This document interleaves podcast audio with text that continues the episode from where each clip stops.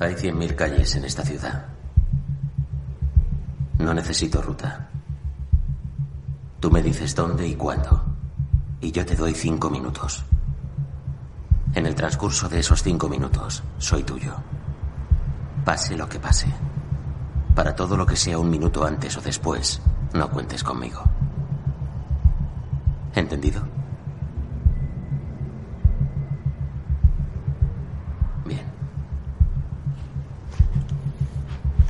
Y no podrás volver a llamarme a este teléfono. Tú y yo tenemos un asunto pendiente. Para vencerme, tendrá que matarme.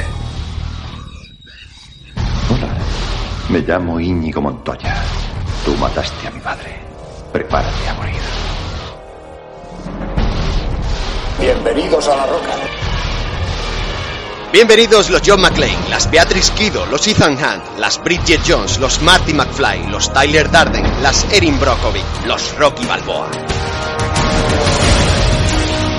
Bienvenidos a Nakatomi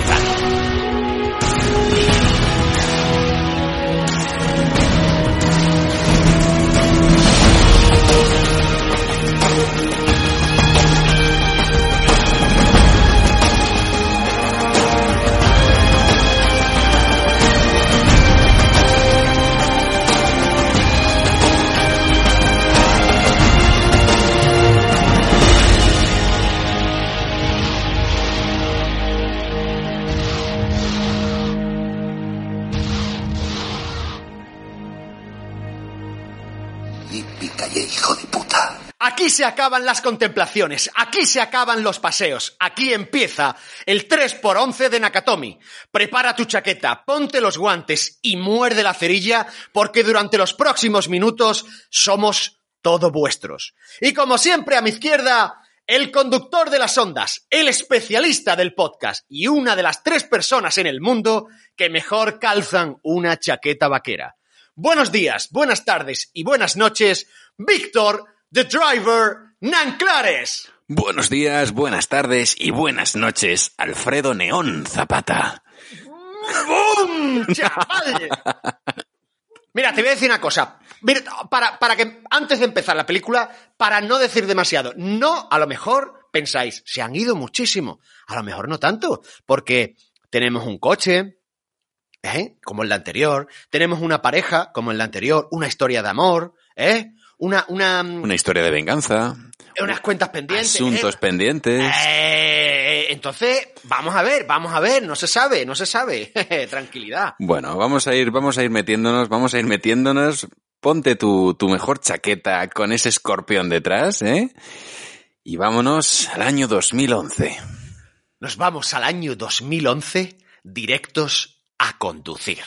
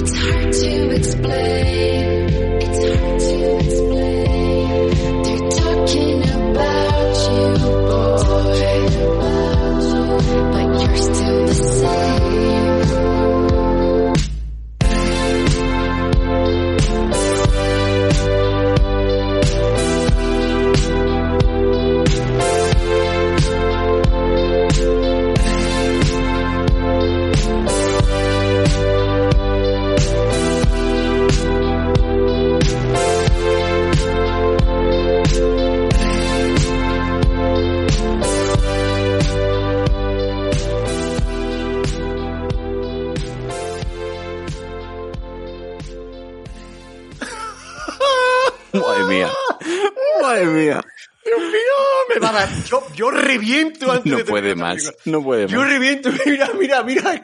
Dios mío. Ay, Dios mío, Dios mío. Víctor, ¿qué película viene hoy a Nakatomi? Hoy viene Drive. Drive, chavales. ¡Qué peliculaza, señores! ¡Qué peliculaza! Yo no termino este podcast. Yo no, es que no. No, no, no. Es que, es que dudo que lleguemos eh, vivos al final. Dudo que lleguemos vivos. ¿Para, ¿Para qué vamos a negarlo? Sí, queridos. Nos apetecía mucho salirnos un poquito de nuestras décadas, como aquellas veces que nos hemos ido a las 70, como aquellas veces que nos hemos ido a Endgame, ¿verdad? Y hemos dicho que por qué no echar un, un vistazo a la anterior década. Y esta película se amoldaba mucho a esta temporada. Mira, mira, ¿Y qué queréis que os diga, chicos? Es que esta película no puede molar más. Es que si hay No una puede palabra, Molar. es molar. Molar. molar, molar. Mira, Víctor está aquí, lo puede confirmar. Yo, el, cuando la vi, antes de ver, cuando decidimos la película, le dije, digo, o sea, estaba pensando, digo, hostia, me mola Drive. Me mola un montón, pero no soy capaz de recordar. O sea, aunque recordaba la película, no recordaba la- los momentos, de, la- las sensaciones que dices tú. Hostia, cómo mola esta película. Y cuando la terminé le dije, digo, acabo de recordar ahora cuando la he visto, ¿por qué me molaba, me mola tanto esta película?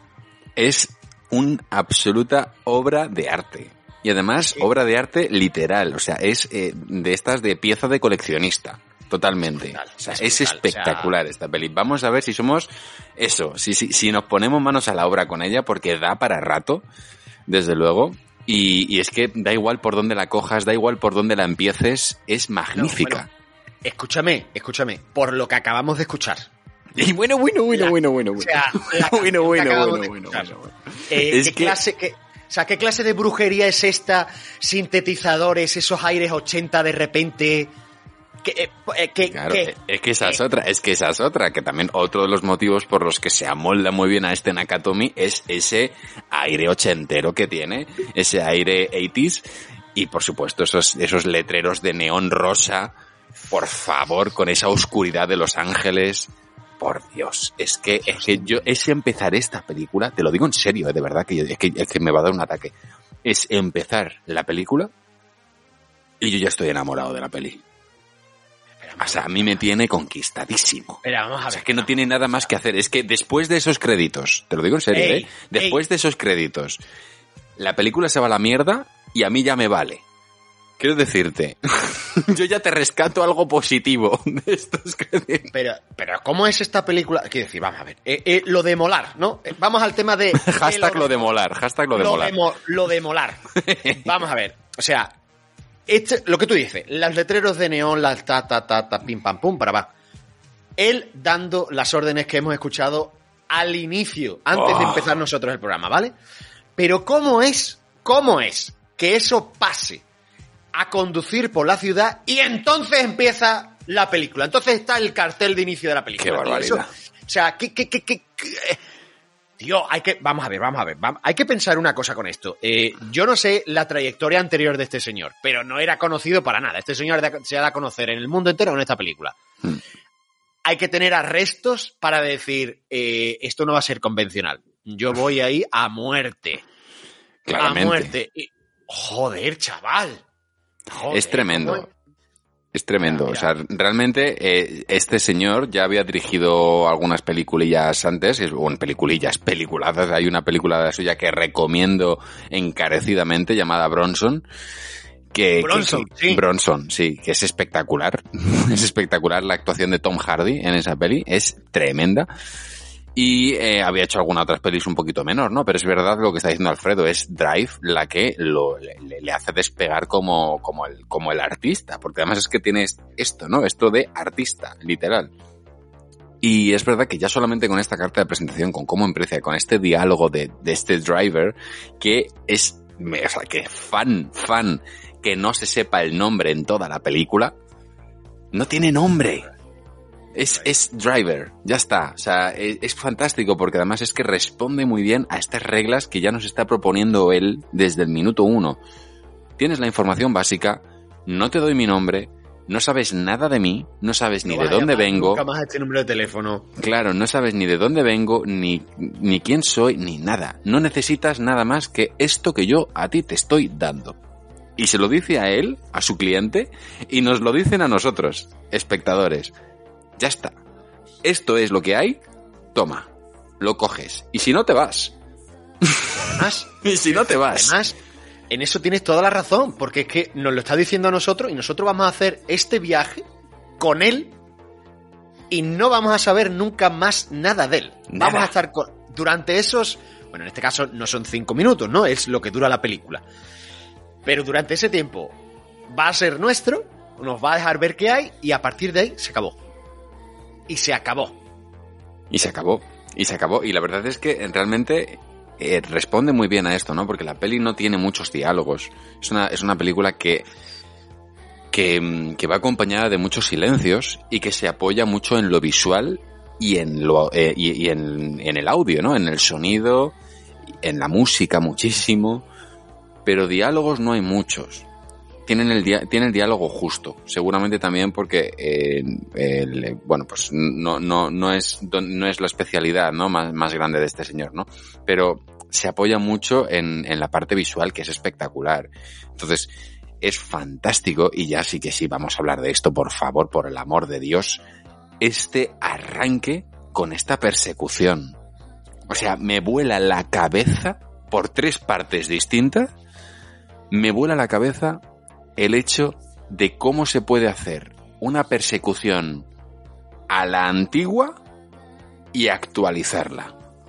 Me explico. Sí, porque hay mucha tela que cortar aquí, ¿eh? Me explico. Es que hay mucha tela que contar aquí y parece una tontería porque parece una escena de nada y tela. Es loquísima, es loquísima. Probablemente eh, mm, es una de mis escenas favoritas de la última, de la anterior década. Y lo digo desde ya, ¿vale? Empezar una película de acción en la que se, en la que venimos, no digamos a ver películas a priori, ¿no? Entre comillas, de conducir, ¿no? Películas de, escenas de coches, ¿no? Tú has entrado a ver una película que se Drive. Y entras a ver una película, y la película arranca con esa persecución en la que los atracadores, porque ya lo hemos visto, ¿no? Este señor ha ido a recoger a estas personas que han robado en un banco, les espera afuera, y cómo se apoya la película en el sonido. Desde el minuto uno, por el amor de Dios, prestad atención a cómo se apoya esta- este arranque en el sonido. Los cambios de marcha, la radio, el, el sonido de, de lo que, de lo que está sucediendo en la calle, la radio que nos está contando cómo va el partido de béisbol. Que La radio- justo antes en la tele. Claro, la radio de la policía. De cómo va, eh, cómo tiene controlados por dónde van la policía, por dónde, por qué calles van a, están tomando, ¿no? Eh, lo han los visto coches. el coche, etcétera, sí. Es tremendo cómo se apoya en todo eso. Y cuando ya comienza la persecución, cuando los sujetos ¿no? Eh, están ya en el coche de este driver, bueno, pero, pero ¿esto qué es? O sea, yo, yo te juro que la primera vez que lo vi y otra vez viéndola, digo, ahora es cuando acelera, ¿no? Ahora es cuando pisa el acelerador y los deja todos atrás, empezamos a ver la típica persecución de coches de a todo gas o de Misión Imposible o de, yo qué sé, mm, ponga usted la película de acción que prefiera y vemos adelantamientos por un túnel, no sé No, esta es la persecución práctica e inteligente que haría cualquier persona que se dedicase a lo que se dedica este señor No llamar la atención. no llamar la atención y una persecución que está basada más en la pausa que en el acelerón. Bueno, ahí quiero llegar yo. Un segundo, un segundo, un segundo. Un segundo para no irnos No demasiado. puedo más. Vale, has metido, tú has metido a los dos ladrones en el coche, ¿vale? ¿Qué clase de brujería es que salga uno de los ladrones y el otro no? Ya. Y no entra. Y no entra. Y vamos, tío. Y vamos, tío. Vamos. Y vamos. Y no entra. Y no entra. Y tú ya dices, eh, por favor, que se vayan ya. Que le den por culo, porque es que voy a reventar. Vale, entran en el coche. Dices tú lo de la renovación de la persecución de coche. Vale. No solo desde el punto de vista de coches. ¿Cómo es que no se pongan nerviosos? ¿Cómo es esta cosa continua de... Pero tío, acelera, pero corre, vamos, joder, no... no eh, y aquí es los dos mirando al, al conductor como diciendo, eh, ¿y, y ahora? ¿Sabes? Es, es, es brutal, es brutal cómo todo el ejercicio de contención de todas, de todos los actores de esta película, porque si os fijáis, los ladrones, para, para poder hacer ver con toda la oscuridad que hay en esta película dentro de un coche y sin hablar que está nervioso, está moviendo la pistola todo el tiempo. Sí. Hasta que él acelera y ya empieza la otra parte de la persecución, la más clásica, digamos, ¿no? Pero ¿cómo es todo esto? O sea, es, es, es, ¿qué, qué, qué clase de, de, de, de saber manejar el tiempo de la película? ¿Cómo conduce el tío la película? Y podrías dejarlo en qué clase. ¿Qué clase? Porque clase? si algo me o sea, si algo me da esta película, además de molar, es elegancia. Me parece una peli súper elegante con todo lo que los que la habéis visto eh, podáis pensar, bueno, elegante. Sí, lo digo desde ya, me parece una peli súper elegante, incluyendo esas escenas. Incluyendo esas, que ahora iremos a esas. Pero, Sí, pero, eh, a- lo- incluso la gente podría decir, incluso los vestuarios todo lo que sea, sí. Puede decir, bueno, es que jamás vería, esto es una película, jamás veríamos, o bueno, o sí lo vimos en su día las chaquetas con el escorpión, hemos visto algunos, hemos visto algunas. Y hemos visto a gente que las ha comprado y que por lo que sea no les queda igual. Afortunadamente, afortunadamente estarán guardadas en un armario y las polillas se las estarán comiendo, afortunadamente. Pero, dentro de, de- dentro de esos neones, dentro de ese, de ese, a lo mejor kitsch, si queréis, kitsch, am, hay elegancia. Las cosas no se hacen, no, no, no se hacen a mal, no, no, se hacen con elegancia, es que se hacen con elegancia. Hasta para vestir mal hay que ir elegante. Es ¿Sabes? Hay que tremendo. hacerlo con elegancia. Y esta película no hace nada mal. Es que, es que no es que no haga nada mal, es que todo lo mejora. Todo. Todo, o sea, absolutamente todo. Ah, Y, y- y en, y en referencia a esta escena, a esta secuencia, de verdad que me parece una clase magistral y, y con una clase que es, es eh, no, o sea, no puede derrochar más elegancia esta, esta secuencia. Es que de verdad me parece una persecución, te diré que mucho más, a mí me mantiene mucho más tenso que muchas otras persecuciones al uso de películas de acción. Me mantiene con, totalmente con el estómago encogido y, a la vez, me da una seguridad que es la misma seguridad que tienen los, los ladrones en el conductor. O sea, ver a esta, ver, ver a esta persona, ver a este, porque además fíjate que unos años antes, esto estamos hablando del 2011, creo recordar que eh, este- y habría que irse quizá en 2006 o 2005 puede ser la primera de Transporter, no lo sé, ahora mismo no recuerdo el año, que planteaba unas reglas parecidas. Es decir, esta cosa de una persona coge un coche, no quiero saber nada más, el no te paquete. pregunto qué es lo que hay, yo te voy a llevar de un sitio a otro, lo voy a hacer tal no sé cuánto, siguen mis reglas, no me molesto, Eso voy es. Dentro de que sigue, pare- sigue unas reglas eh, parecidas, que tampoco Transporter inventó nada, que también se basaba en otra cosa, ¿no? Pero me refiero que, que, que no, se, no las separa mucho el tiempo. Y sin embargo, en Transporter, lo que era el desfase, porque era el desfase, quiero decir, y es, y es otra propuesta hecha así adrede, no es que se les fuese la mano, sino que es eh, aposta, ¿no? Aquí es justo la contención. Esto es la contención, es, te digo, donde nosotros pensábamos que iba a meter el acelerón, de repente es, se dedica a hacer lo que realmente haría alguien que piensa y que no aplica únicamente una habilidad mecánica. Simplemente usa su estrategia ante la cual no tiene ningún rival que le pueda vencer. Y es ahí donde, donde yo como espectador estoy tenso porque les pillen y a la vez estoy convencido de que va a llegar a su destino. Porque el gesto, que ahora vamos a hablar de esto, el gesto de Ryan Gosling, impertérrito, esta cosa de que no, no se le mueve ni un músculo de la cara, y además está hecho adrede, porque yo me acuerdo también cuando en su día, no, es que Ryan Gosling es que no es inexpresivo en esta peli. Vamos a ver, vamos a ver, eso está medido con calzador. Vamos, o sea, me- me- o sea, con, perdón, medido calza- con calzador, no, es medido, Medido. adrede, Sí, con reglas, sí. con regla, quiero decir, o sea, por favor, eso está hecho adrede. Hay, hay una cosa, hay una cosa que suele pasar, obviamente, con, con las películas de, de acción eh, y las de persecuciones, de coche, etcétera, eh, que es el más grande. Más grande. Porque, claro, si has metido tercera, en la siguiente tienes que meter cuarta.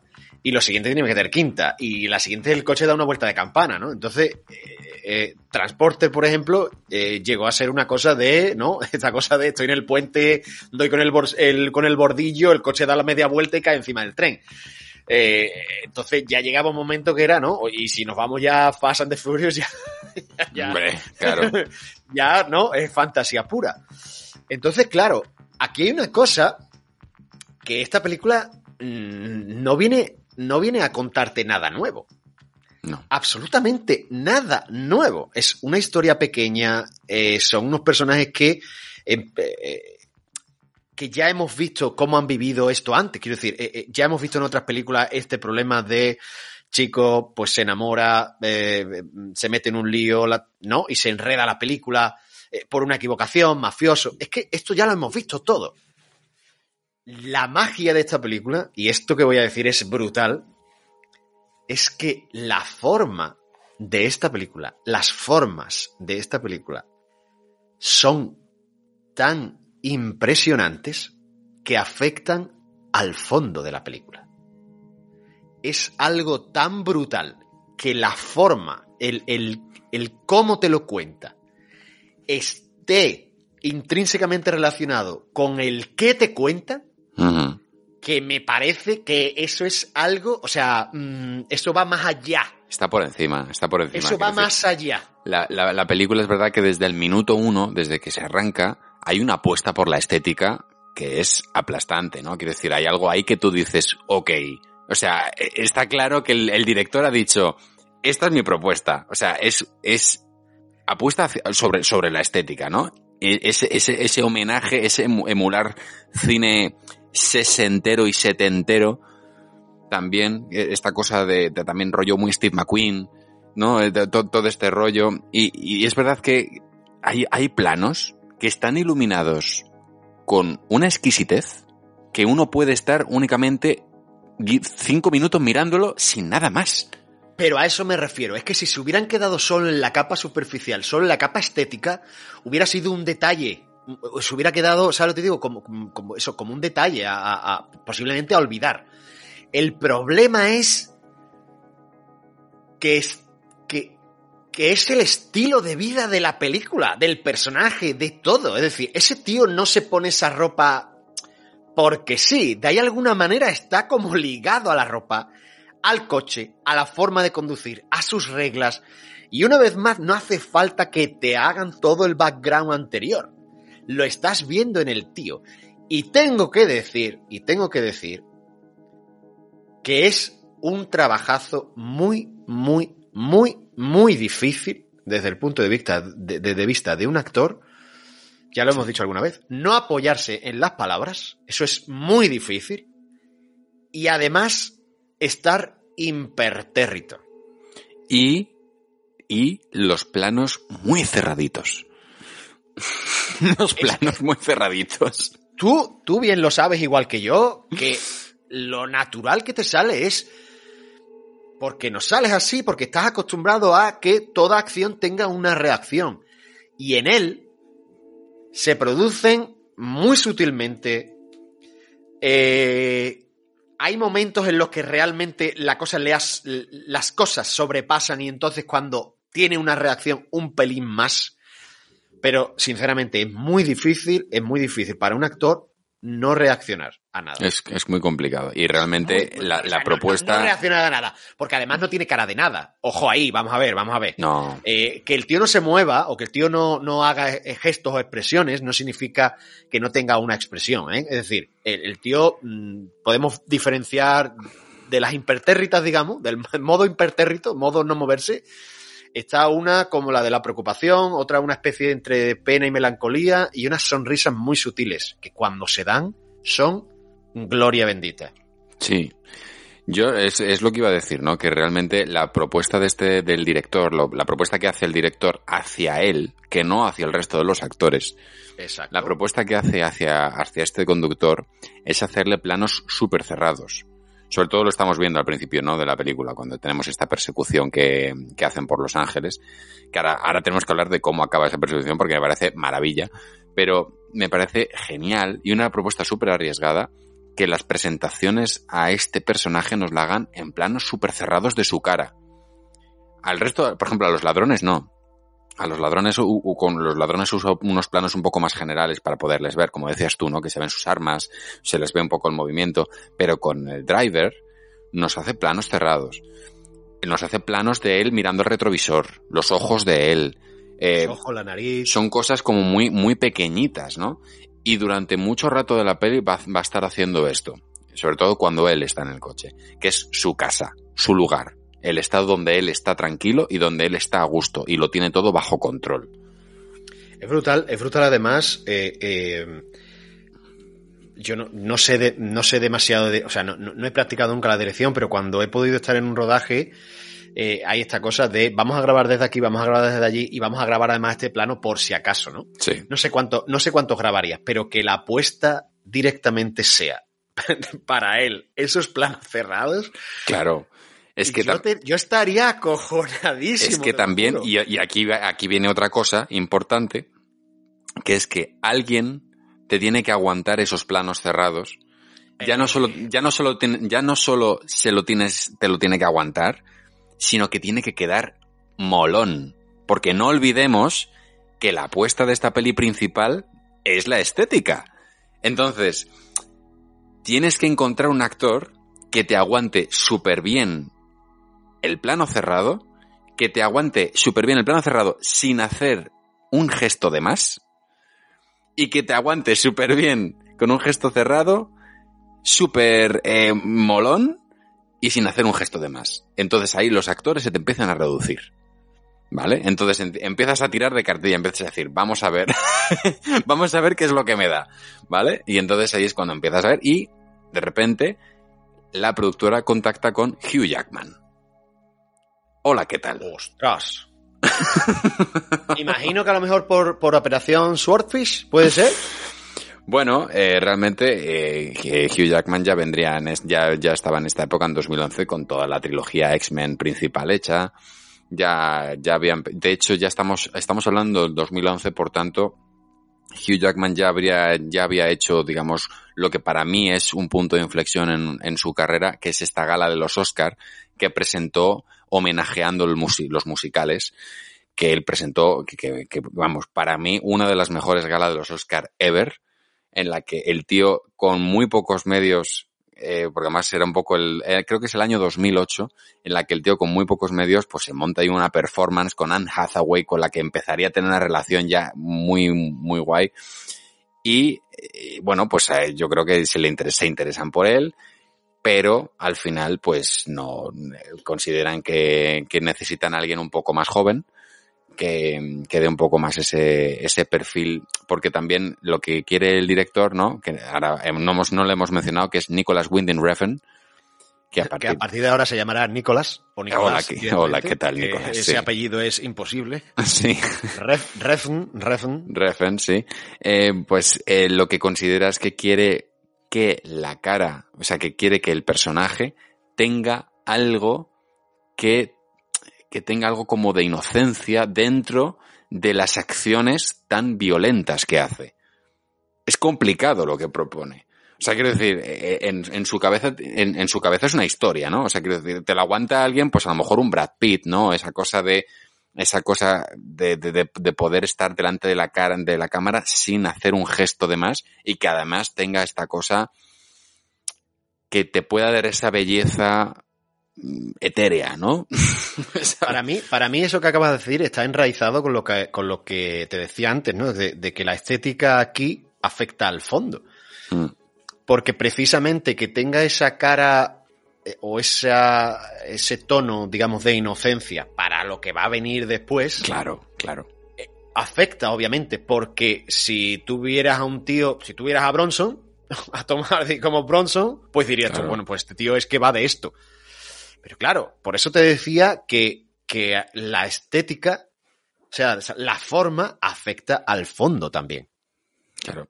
Y es importante, lo lo, precisamente lo que estás diciendo, porque fíjate, si nos vamos a la película que estábamos usando de ejemplo unos años antes, a Transporter, en el mismo momento que ya vemos a Jason Statham, sabemos que va a meter una hostia en algún momento. Bueno, sabes que sabes Es que te lo hueles.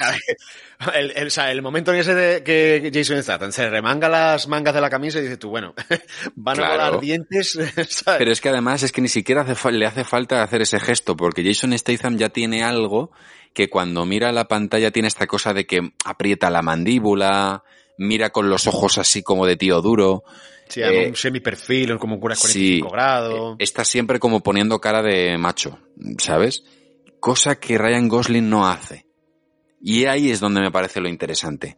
Ahí es donde me parece está lo interesante de este personaje y de, de esta cosa de halo misterioso que tiene este personaje que no sabes eh, por dónde te puede venir. Que lo mismo te arrea un morreo, que lo mismo te abre la cabeza. Yo voy a, voy a soltar una bomba aquí. Sé, sé que, sé, sé, sé que me van a venir bofetadas por todas partes, pero la voy a decir. ¿Es, es, es adelantarse a la peli? No, no, no, no, Vale. no, no, no. Es un, es un, es un es drop bomb, drop bomb. Ryan Gosling es Harrison Ford con muchísimo menos carisma. me da igual lo que me vaya a caer. ¿Quieres, Yo te ¿quieres digo- unos segundos para argumentarlo o no? Mira, mira, es, es el tipo de actor que no tiene. No es que no tenga. Bueno, Harrison Ford a lo mejor. Pero. Es lo que tú decías. Es el tío que es capaz de aguantarte delante de la cámara sin tú cansarte y sin que, y sin que tenga, y sin que tenga, perdón, un registro de expresiones demasiado grande. Porque tú dices, eh, Brad Pitt, sí es verdad, sí es verdad que te aguanta, pero Brad Pitt sí es verdad que tiene eh, un registro amplio, amplísimo. No sabemos si es que no les han dado la oportunidad o no. En Harrison Ford yo creo que sí. Pero es que da igual, porque verlo en pantalla mm, te llena el alma. No sé cómo explicarlo. Es que, es que no te cansas. Es que no te cansas. Es que no te cansas de ver a, Harrison Ford haciendo de Indiana Jones eh, o de Richard Kimball. Y no es que, quiero decir, eso, y no es que sea el repertorio más grande de, interpretación. Ojo que lo adoro, lo- esto no es un contra, ¿eh? Igual que Ryan Gosling. Pero a mí me parece que es ese tipo de actor. Me parece que ese tipo de actor. Y me parece que aparte de eso, es una cosa muy, muy, muy difícil el estar así. Muy complicado. Como tú decías, creo, sí, creo que, creo que el abanico se reduce mucho y se le quedan en dos manos o una mano contadas los actores que son capaces de aguantarte eso eh, sin que directamente sepas que mm, te va a pegar dos hostias o que te va a arrancar la cabeza o que mm, te va a sacar el hígado, ¿sabes? Claro. A bocados. Sí, porque además lo interesante, lo interesante también de Ryan Gosling es que tampoco tiene un físico en el que tú puedas, que tú puedas decir, "Mm, es una amenaza. ¿Sabe? Cosa que Jason Statham sí. Jason Sí. Statham es un tío que está cuadrado, tal, y dices, joder, pues eh, si se pone violento, si se pone violento, se pone la cosa clásica, dura. ¿Sabes? Y tampoco Claro. es la belleza clásica de una estrella de Hollywood, ¿sabes? lo que Digo, no es un guapo. eh, a- a- hay más problemas por decir.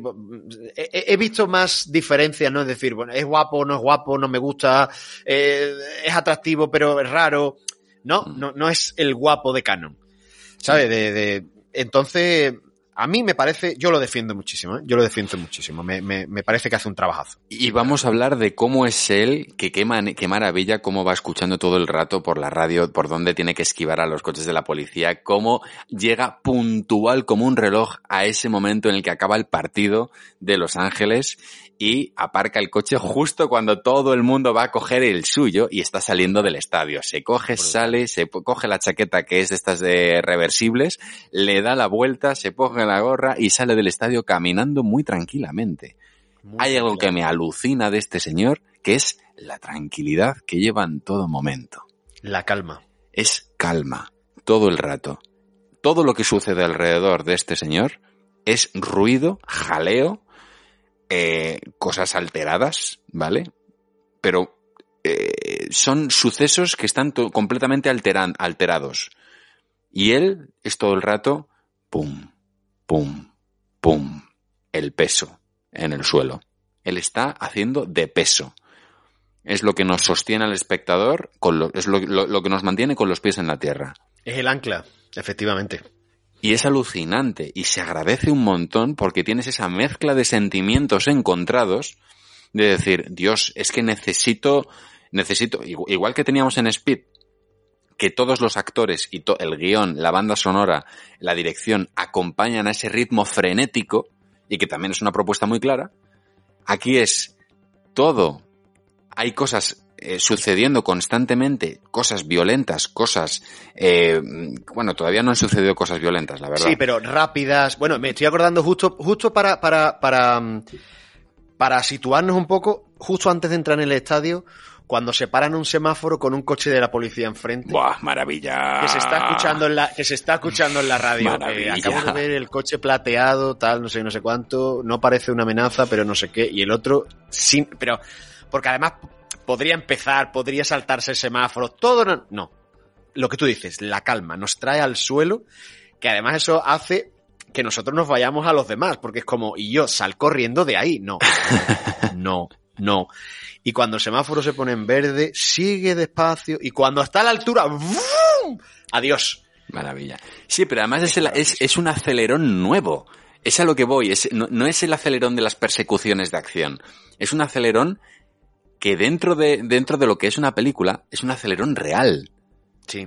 Es un acelerón de... de- Es de- de- práctico, es, es, es- sí, sí. es, es el, es el acelerador, es el acelerón que daría realmente un conductor de, de- de alguien que, que acaba de, de atracar un, un banco, ¿no? O sea, quiero decir, no- no- nadie, nadie mete un turbo y, y sale disparado, ¿no? O sea, quiero decir, no, no. Pero bueno, eh, poco después vemos ya dónde trabaja este hombre, ¿no? Trabajaba de, de, de especialista de doble de acción, que qué maravilla, por favor, no me puede gustar más esto, este homenaje a este cine, este cine también, por supuesto, porque claro, es que eh, es una, la película en, en, en sí es un homenaje a todas estas, eh, a todo este cine, como hemos dicho, ¿no? Sesentero, setentero, ese aroma también eh, de los, de- del principio de los 80 y, por supuesto, claro, las, las- los dobles de acción, ¿no? Eh, Los dobles de acción que eran un must en todas estas producciones de películas de coches, ¿no? Donde, por su, ahora hemos mencionado a Steve McQueen, si nos viene a la cabeza Bullet, o cualquier película de acción que pienses de serie B, tenía a un conductor que se metía en un coche a- a- por si, claro. Claro, Pensad ahora mismo en Death Proof. en- estoy pensando en las persecuciones en San Francisco de, de Harry el Sucio y todas estas cosas, ¿sabes? Que- Claro. Y pam, pam, y, y subiendo cuesta y bajando y pegando cochazos ahí a tope los amortiguadores. Es que me parece ¿Sabes? una fantasía que este señor, Claro. además de trabajar en un taller, porque trabaja en un taller, es cierto, hay que decirlo, que su jefe es Brian Cranston, maravilla, Bueno, el bueno. personaje de Brian Cranston aquí. O sea, No puede o sea, molar gracias, más. Gracias Dios por Brian Cranston. Así te lo digo. O sea, mira que es desagradecido el personaje y que, lo- bueno, ya hablaremos. Bueno, tranquilidad, tranquilidad. Porque No, no, sí es que es el, es, es el momento de este señor porque realmente ya nos lo están presentando y, y me parece fascinante que este señor ya in the middle, ejeje, in the middle de, Por favor. Mátame camión. in the middle de Breaking Bad, que podía ya coger papelones del protagonista único, ¿no? De repente accede a coger un papel de este tamaño en una peli menor, donde tiene un par de, un par de secuencias de diálogo con el protagonista que no es él. O sea, me parece de, un, de decir, ole tú. ole tú. Totalmente. Y además, ojo ahí la interpretación que se marca, nada que ver con lo que venía haciendo en ese momento con ese Walter White, ¿no? Ni Walter White, ni, lo de- ni el padre de Malcolm, ni nada que se le parezca. Es, es, es magistral. Porque es que la primera intervención de él son 15 segundos, 20 segundos contados. Es tremendo. Y ya estás viendo al personaje inquieto que fuma, que mira hacia todas partes, que eh, es un poco sabandija, que, ha- que ha intentado eh, ganar más dinero, pero van a medias. Eh, Está, estás bien, chico, le dice si está bien sin mirarle a la cara. El otro, antes de que le diga que sí, ya se está yendo. Ya sabes quién es ese personaje. Y mola mucho también que dentro Tío. de que lo, lo- lo que lo que estás diciendo tú, ¿no? Eh, tienes ya ya conoces a ese personaje y ya empiezas a conocer la relación de los dos Sí. Y mola mucho que es el jefe de él, ¿no? Que le consigue esta, eh, por supuesto, le, mete a él a trabajar al taller, pero también le consigue estos trabajos, ¿no? De, de doble de acción y le consigue estos otros trabajitos que hace. Pero también se ve ya en esta primera escena lo que le aprecia. Lo que, e- es, ese cariño que se tienen el uno al otro. Sin muchos gestos, sin muchos gestos emocionales, sin nada por el estilo, pero ya lo, ya lo captas. Mola mucho eso. Y ya después ya le vemos ya acudir a su casa y conocemos a la que es ya su vecina, ¿no? Que es con la que vamos a pasar la aventura de, vamos, de, de- de nuestra vida. ¿Les conocemos un poco? Por favor. Les conocemos un poco. ¿Dónde pongo esto? En la cocina. Gracias. Un segundo.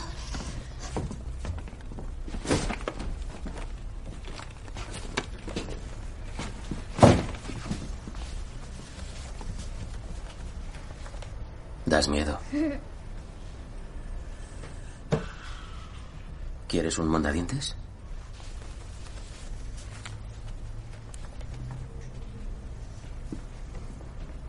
¿Quieres un vaso de agua? Vale.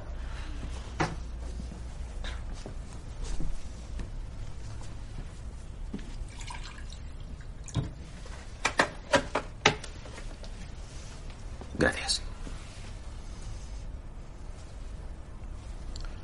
¿Acabas de mudarte a Los Ángeles? No, llevo una temporada. Pero eres nuevo aquí.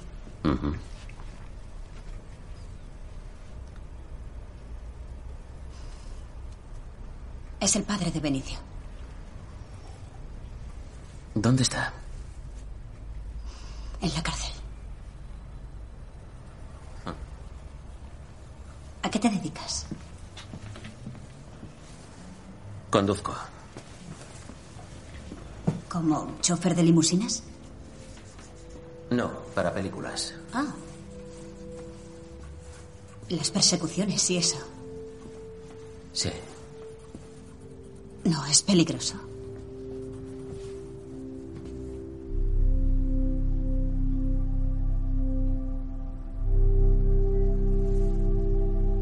Solo lo hago a veces. Suelo trabajar en un taller. ¿Dónde? Reseda Boulevard.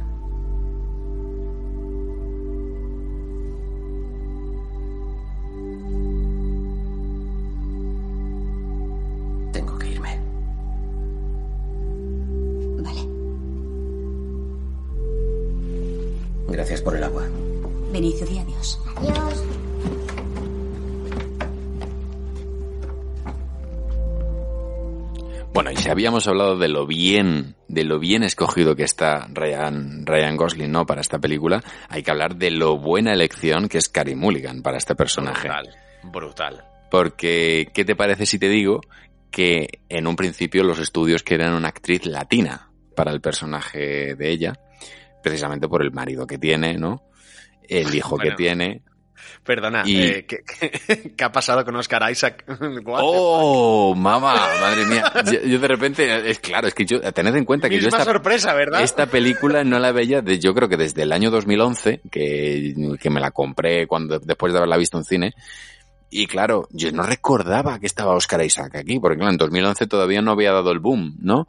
Y claro, No, de- de eh, eh, accedía a papeles latinos porque él tiene, hace- no sé si eh, procedencia de Perú o de Chile. claro, claro, Lo mismo que le pasaba a su querido amigo del alma, el Mandaloriano. claro, claro, Pedro Pascal. ¿Sabes? Sí, sí, sí.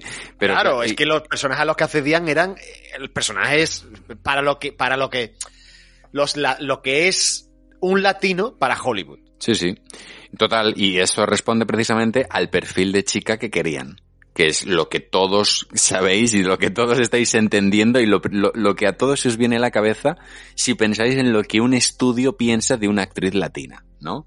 Eh, Ya sabéis, eh, exuberante, latina, así morena, ¿no? Todo, o sea, justo Ruido, lo contrario. mm, eh, pasional. ¿no? Pasional, efectivamente. Pues justo lo contrario a lo que hace. Claro. Claro, una Sofía Vergara, una Salma Hayek, una Eva Méndez, mm, Claro. tirando por ahí. Entonces es justo lo contrario de lo que es Carey Mulligan, que es precisamente eh, Nicholas, ¿no? Como hemos dicho que le vamos a llamar. Eh, Nicholas lo que quiere es una actriz que lo que dé sea inocencia, para que comulgue con Ryan Gosling. Claro, pero, pero esto, eh, yo, para mí esto vuelve a enraizar otra vez con el tema de que aquí las formas afectan al fondo.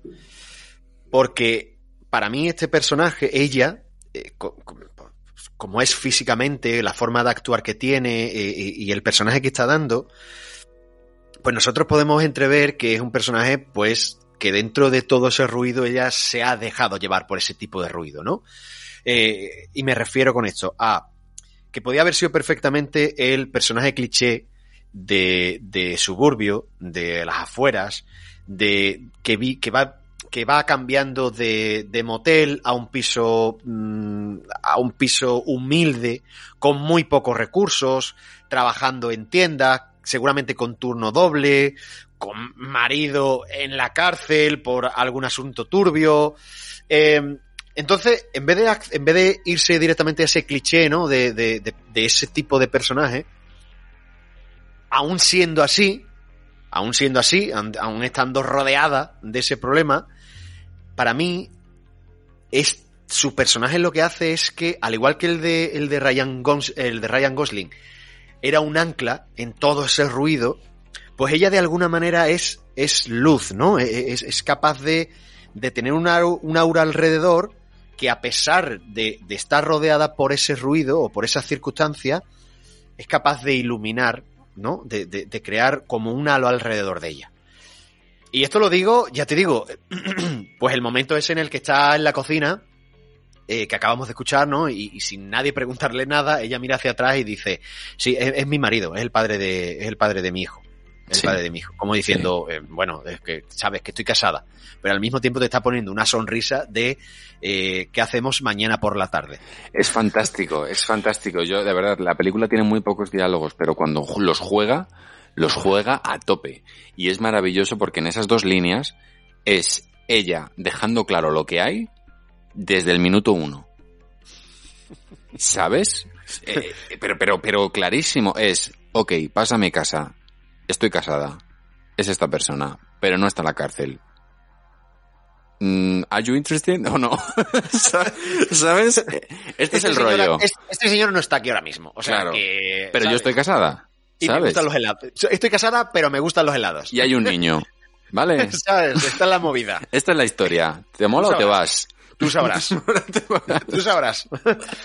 No, pero me, me parece súper interesante, ¿no? Que, que, que, que al mismo tiempo, pues eso, eh, eh, no sé, es lo que te digo de lo del ruido, ¿no? Eh, y la diferencia que hay es, brutal todo. Mira, eh, ¿no recuerdas ese momento en el que él, creo que justo del, del primer atraco, que entra en su casa con una bolsa y tal, mira la casa, ves cómo es la casa, que, que, que no tiene un cuadro, por, por no tener no tiene un cuadro, mira, mira por la ventana, se va, cierra la puerta y se va a conducir. Total. ¿Sabes? Y eso en comparación a lo de ella, que vive en puerta con puerta. Es tremendo, ¿no? Pero además es que lo que, lo que implicamos, o sea, lo, lo que se deja ver mucho en esta, en esta escena es la diferencia de vidas que tienen los dos solamente con ver la decoración de ambos pisos. Lo que, la- si, si, si nos fijamos, la decoración que tiene él en su piso es una decoración basiquísima. Es una habitación de un hotel. O sea, él llega, tiene una cocina para cocinar, donde dormir y ya está, se acabó. O sea, es, es lo básico.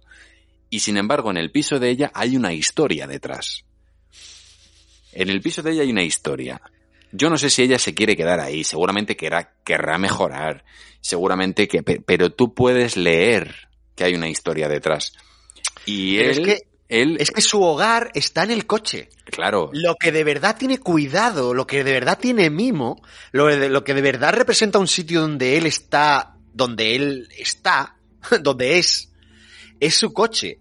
Es decir, yo, estoy seguro de que si pudiera dormir a gusto en el coche y cocinar en el coche, no se, no se, o sea, no alquilaría el piso.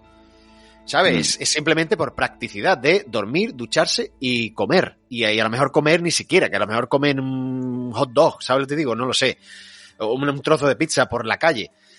Pero su verdadero hogar es el coche, claro, pero eso, eso pone, perdón, eso pone en contra o, o pone enfrente, mejor dicho, el, el hogar de ella. La historia Total. que hay detrás del hogar de ella. Hay, hay, hay calidez, hay, vive un niño, hay cosas por medio, hay, hay vida. hay vida dentro de ese piso, no como en la de él. Totalmente, totalmente. Y es que, eh, la de que eh, vamos a hablar también, por supuesto, de este, este, de este, mm, de este Oscar Isaac, que el rato que sale es maravilloso, el momento que tiene.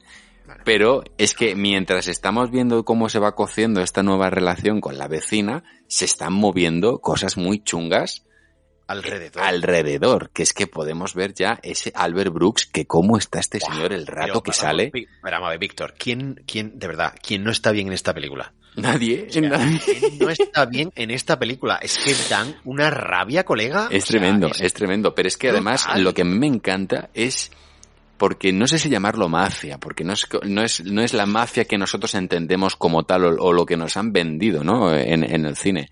Pero realmente sí que lo es.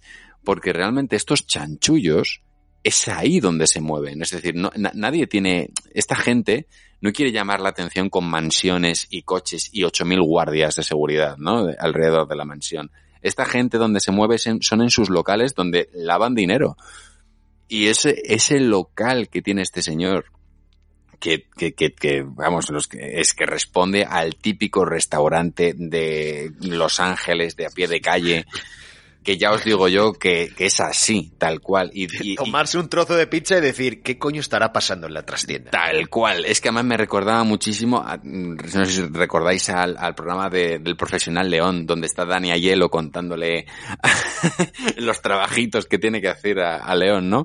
Y Pues donde cuenta mismo. el dinero y le dice eso, eso, eso. Con, con, eh, con el personaje de ella al final de la película, ¿no? Que le explica dónde va a estar el dinero, cómo va a ser el dinero, dónde estaba, cómo no estaba. Todo ese chanchullo por ahí detrás. Pero bueno, es que básicamente, al final esto es- son, son sus oficinas. Claro. Es decir, eh, ¿sabes? No, no, no, ellos no tienen un, un código postal y una oficina al uso, ellos lo hacen ahí, No tienen ratas y laberintos. no, eso solo pasaba en los 80. Vale. Eh, pero, pero sí, ¿no? Y, y- y- y- y podemos ver otra vez la, la- la magistralidad del personaje de Brian Cranston, ¿no? Es el, el loser. buah. El loser, ¿no? El Mindundi. Por- El, el- el nada te va a salir bien nunca. Porque es que estás apuntando mal todo el tiempo y te lo veo. Pero es que, es que si estamos hablando también de lo bien que está el casting, lo bien que está el personaje de Ron Perlman, señores. Bueno, bueno, bueno, bueno, bueno. Porque es que este sí que responde ante lo que da su físico. es lo interesante. Si antes hablábamos, ¿no? Que, si, que si vemos a Jason Statham, sabemos que algo se está cociendo o que alguna hostia está sobrevolando sobre alguien. Cuando vemos a Ron Perlman, sabemos que este señor ha venido aquí una de dos, para partirle las piernas a alguien o para hacer de monstruo. Porque es un perfil muy preciso y muy concreto.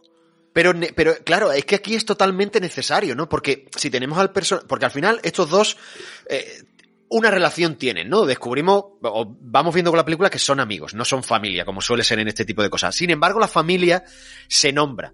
Entonces, o esto nos hace pensar que son mm, dos, eran dos gente metida en cosas turbias que a los que les ha ido bien, a los que han ascendido, o son una rama, una segunda división o una tercera regional de una familia más grande, ¿no? Y que, a- y que les jode, ¿no? Porque cuando le dice lo de judío y tal, no sé cuánto, bueno, tengo que decir aquí que cómo de maravilloso es que dentro del local esté, en vez de comiendo la comida del local, que será una mierda, haya pedido al chino, ¿sabes?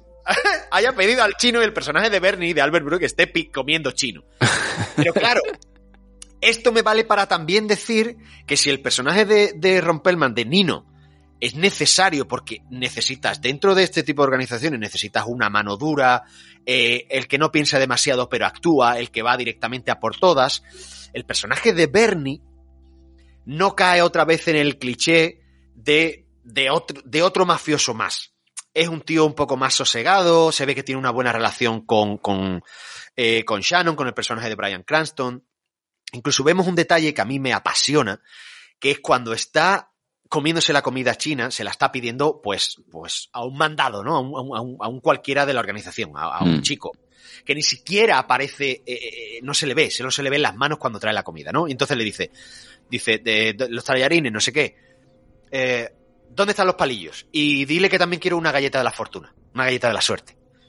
Entonces el personaje desaparece, siguen hablando, tal, no sé cuánto, los negocios, los chanchullos, no sé qué. Viene el personaje, ¿no? Ahí todo tembloroso. eh, eh, tome, señor, eh, los palillos. Y la galleta, bueno, creo que, creo que se ha olvidado, ¿no? Y en vez de estallar, la cosa está típica de del cliché mafioso de en vez de estallar y voy a matarte, no sé qué, eres idiota, ve por ello. No. Dice, bueno, da igual, venga, bueno, no, sí, sí, déjame comer tranquilo. Bueno, vete, vete, venga, toma, cómete esto tú que a mí no me gusta. ¿No? Sí. No, no, no es ese cliché, ¿no? Y al mismo tiempo se está desarrollando ese negocio con, con que va a salir mal, porque es que se le ve al, al personaje de Brian Cranston, se le ve que no puede salir bien porque sus elecciones siempre son malas. Mm. Que le está pidiendo 400 y pico mil dólares para eh, comprar un coche de carreras porque tiene al conductor definitivo, ¿no? Y el otro empieza como a interesarse. Que en ese momento es cuando llega el personaje de Nino, se sienta y la cosa se enfría, pero, pero, pero brutal. ¿No? Que le dice, que además es eso, es ese personaje mm, desagradable, ¿no? De que le dice, mm, eh, vete, que estoy, que quiero hablar con mi socio. Sí. Vuelve a ver esta cosa que hay en la película de unos segundos interminables. Porque si necesitas cinco segundos para que sea natural, ponle dos más de silencio y vamos a hacerlo incómodo. Y entonces cuando el personaje muy desagradable de Nino se ríe, ¿no? Y dice, ah, ja, ja, ja, estoy de broma, ¿no? Que, que es como, ¿qué broma es esa, amigo? Claro. Y además le tira la puya, ¿no? ¿Cómo va la pierna? Bueno, es que eso es maravilloso. Es Bueno. maravilloso que ni siquiera te haga falta un flashback para saber que este señor le ha, ha sido el que le ha partido la pierna. Hostia, tío. O sea, pero es que solamente con el diálogo el espectador ata cabos. Claro, tío, pero es que para esto necesitas a actores de talla grande. Porque otra vez lo están encarnando. Esto ya lo hemos dicho, lo dijimos en la película, en la, sí, en antes del, eh, del atardecer. Necesitas a buenos actores que te encarnen eso, que no necesitas algo explícito. Necesitas que la mirada de Brian Car eh, eh, en, el, en el gesto de Brian Cranston tú tengas ahí que viene a pedir dinero que es un Mindundi. Que no se puede sobrar con el otro a pesar de que le ha jodido que le diga lo de la pierna porque fue él que se la partió. Que siga pidiéndole a esta gente dinero, a esta gente que le han partido la pierna y que las cosas no le han salido bien con ellos. Tremendo. ¿Vale? Y que además no se puede sobrar porque, uno, sale sin la pasta y dos, sale sin dientes. Eso es. Y sin cabeza. Eso es. Claro, pero tú tienes que ver el rencor que hay en, en la respuesta, en esa cosa de. eh, sí, yo, mm, bueno, sale de mi deuda y con eso ya es suficiente, ¿no? Como ya. Pero al mismo tiempo hay el resquemor de, hijo de puta, podías haberme partido un dedo del pie y no, no la cadera entera. Total. Bueno, ¿qué te parece si les dejamos hablar de lo que tienen que hablar? Por favor, que expliquen. No se preocupen por los golpes. Esto no es más que fibra de vidrio y se cambia muy fácil. Lo pintamos, le ponemos unas pegatinas. Fíjese, hasta el dibujo de las ruedas sigue bien. Esto marcha. ¿Hemos pagado 300.000 putos pavos por esta mierda? Los he pagado yo, de mi propio bolsillo. Esto es solo el caparazón. Lo que cuenta es lo de dentro, no lo de fuera, ¿verdad, Shannon? Exactamente, señor. Y una mierda. Si pago 300, quiero que todo el mundo lo vea. Claro que sí. Pero esto... Esto sí que es un puto maquinón de echar polvos por un tubo. ¡Joder!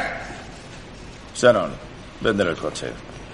No echaría ni un polvo en una casa de putas. ¿Sabe qué? Este coche haría que hasta usted pareciera guapo. ¿Qué tal va eso, chico? ¿Cuándo es la primera carrera? Ah, muy pronto. ¿Estarás preparado? Eso espero. Eso esperas. No quiero falsa modestia que he metido pasta en esto. ¿Te ha dicho Shannon cómo nos conocimos? No. Producía películas en los años 80. Eran como pelis de acción, pero en plan sexy y eso. Un crítico dijo que eran europeas, pero eran una mierda. Shannon me arreglaba los coches y me hacía las acrobacias. Te aseguro que me gustaba tenerlo por ahí, aunque te juro que me salía carísimo. En su siguiente negocio, decidió liarse con unos amigos de Nino y no les gustó que les cobrase más. Le rompieron la pelvis.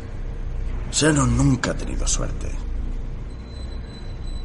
Si te cuento esto es porque ha invertido un montón de dinero en ti. Y yo también. Si necesitas algo, tú llámame. Somos un equipo.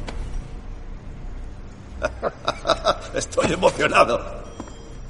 Nino, vámonos de una puta vez.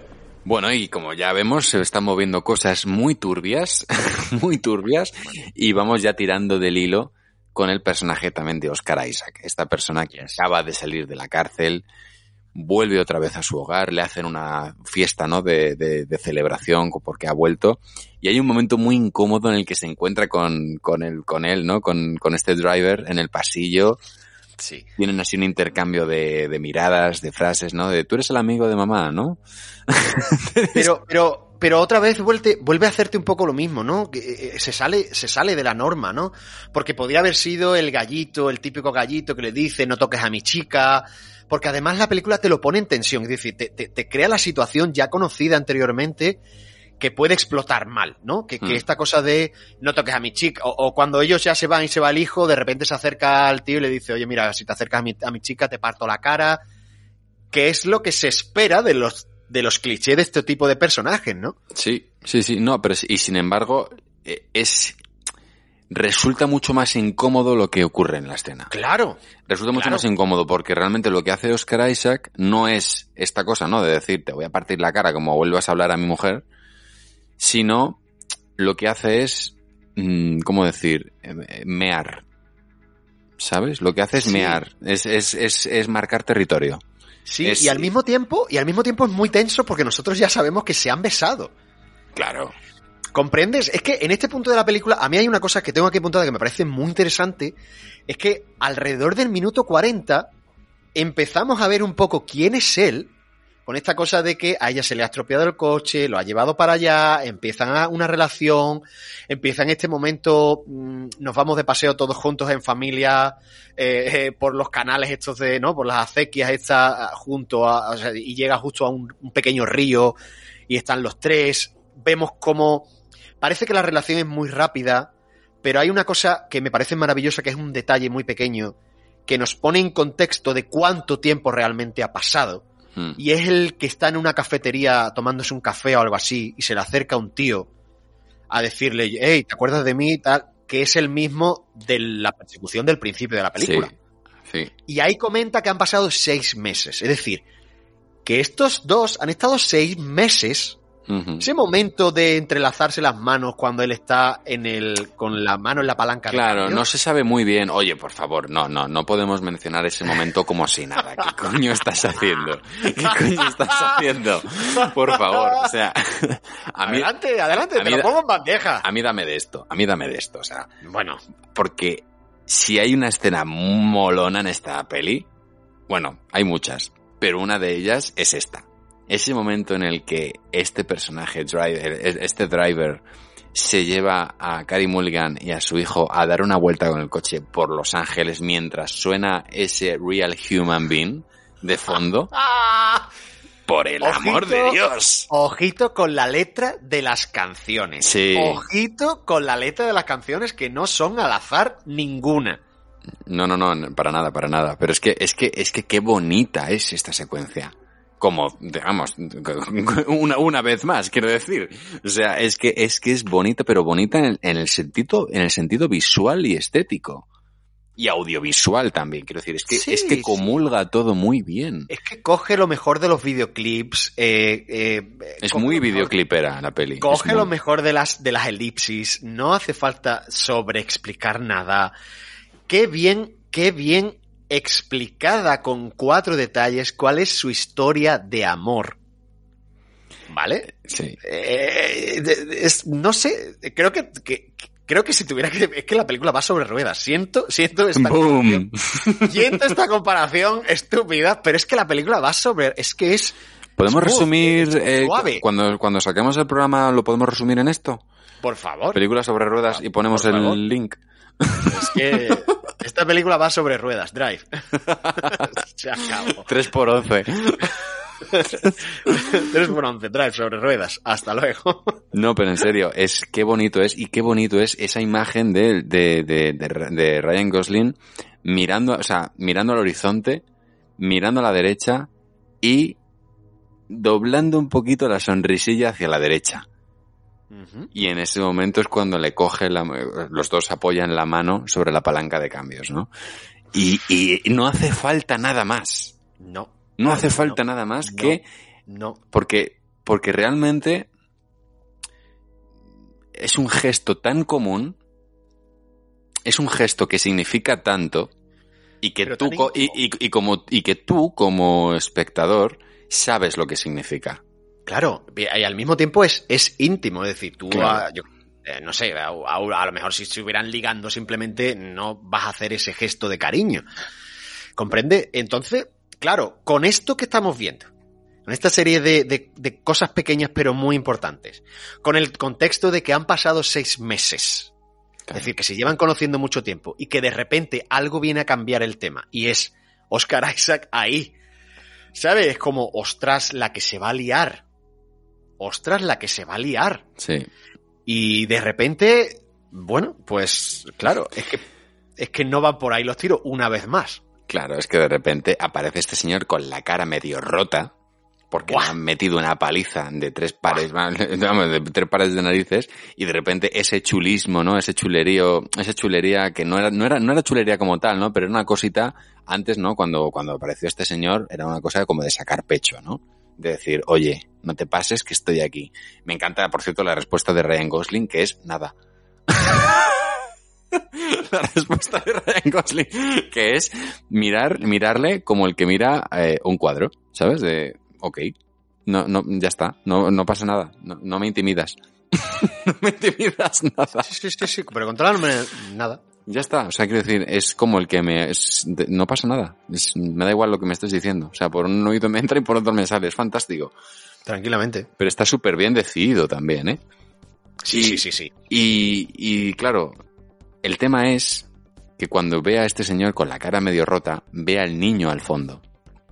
Y qué fantasía de imagen es que la cámara esté apoyada, digamos, al lado de Oscar Isaac, pensando que el driver se va a agachar A ver cómo. a atenderle y lo que hace es pasar de largo para ir a ver al niño.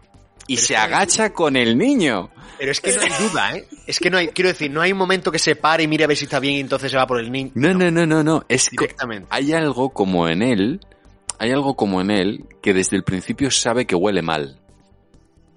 ¿sabes? Este tío. Entonces como que no le sorprende para nada verle destrozado en el suelo. Es como que este tipo ha tratado con muchos Oscar Isaacs en su vida.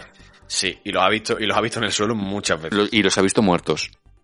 Entonces, cuando aparece este señor para decirle, oye, tú eres el amigo de tal, y, y- y no actúa de nada, es, es él diciendo, ah, has salido de la cárcel. Bueno, pues te quedan alrededor de dos semanas de vida.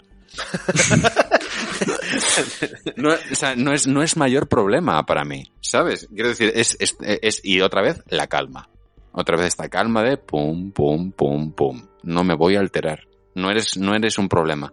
No es que ni siquiera me- no, no me voy a alterar, es no me altero, no me afecta. Claro, claro. Por dentro yo ya estoy pensando un plan. estoy urdiendo un plan, pero no, no, no voy a dejar, no lo voy a expresar para que tú no, no, no te anticipes a mi plan. es loquísimo, ¿eh? Pero bueno, el tema es que él, eh, por- precisamente porque empieza a ver que ese niño corre peligro y que por tanto ella corre peligro, es decir, si le meten palizas a Oscar Isaac, Delante de su hijo, esa, su- esa familia corre peligro. ¿Vale? Entonces, eso a él lo obliga a implicarse en el asunto. Y es un poco donde él tiene, iba a decir un poco su fallo, ¿no? Pero eh, no, no su fallo, al revés, es donde saca su lado humano. Sí. ¿no? Porque durante toda la película lo vemos así rollo, rollo, sí. claro, rollo, claro, rollo replicante, como que nada me afecta, todo está planeado, todo está bajo control, mm, no hay sentimientos en mí. Y sin embargo, esto es lo que le hace mojarse, ¿no? Y lo que hace remangarse y decir, voy a salvar esta familia. Y es lo es cuando empieza a decirle a este señor, ok, ¿qué es lo que ha pasado? Explícame lo que me ha pasado. Y, y, claro, le dice que le debe, le debe dinero a la mafia. Y Y claro, le protegieron en la cárcel y cuando salió ya no eran 2.000, ya eran 7.000, ya eran mm, 10.000, ya, ya tal, total. Que la única forma de librarse de eso es el, el atracar, bueno, hacer, hacer un encargo, que es lo que quiere. Claro. Es lo que quiere hacer un encargo. y básicamente se resume en esta escena. Si conduzco para ti tendrás tu dinero. Tú me dices de dónde salimos, a dónde vamos y a dónde vamos después. Yo te doy cinco minutos cuando lleguemos. Durante esos cinco minutos soy tuyo, pase lo que pase. Un minuto antes o después no cuentes conmigo. No miro nada de lo que estás haciendo. Nunca llevo pistola. Solo conduzco. Parece difícil trabajar contigo. No si nos entendemos. ¿Y qué hay que entender? No puedo hacerlo yo solo. ¿Tienes a Blanche? Venga, tío. Es guapísima, mírala. ¿Por qué coño pones esa cara? Vete a tomar por culo. Levanta, estándar, llévatela y cómprale un poco de coca.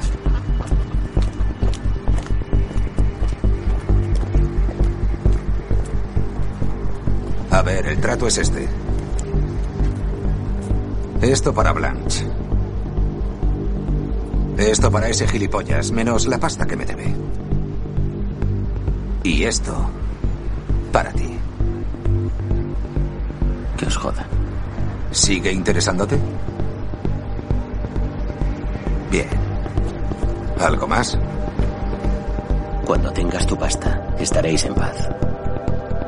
Él quedará libre y no volverás a acercarte a su familia. ¿Entendido? Bueno, señores, y aquí, aquí ya, de repente nos meten otra peli. De repente nos meten otra peli, no sabemos muy bien cuál es, pero de repente dices, wow. O sea, ¿en qué momento, en qué momento yo no me venía a venir, o sea, yo no veía venir esto? Yo no veía venir esto.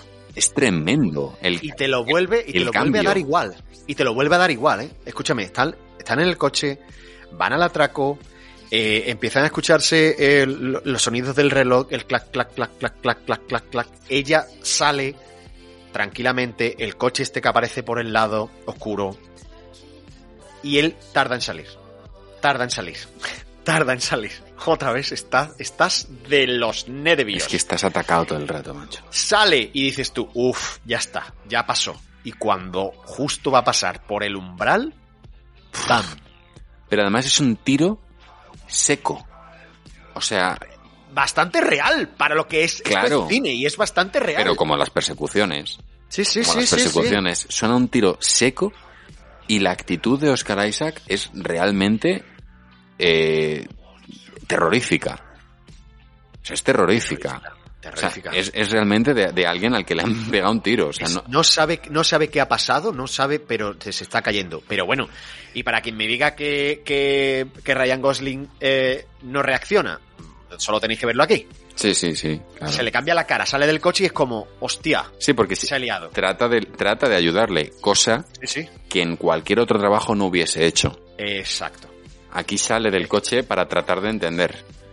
Y cuando ve la movida, dice, mira, Bueno, Me cuando el piro. otro, yo no sé cuántos tiros le da el, el de la tienda, no sé si son siete, ocho tiros, No y sé. entonces cuando, ¿sabes? Se agacha un poco, es como, hostia, salir de aquí pitando. claro. Pero ¿qué me dices de la persecución que viene a continuación? ¿Otra vez? Pero ¿Otra qué vez? locura, tío. Pero, pero, pero, pero, qué manera de dirigir esa secuencia con, otra- de nuevo, tantísima elegancia. Ese trompo que da el tío en medio de la carretera conduciendo hacia atrás.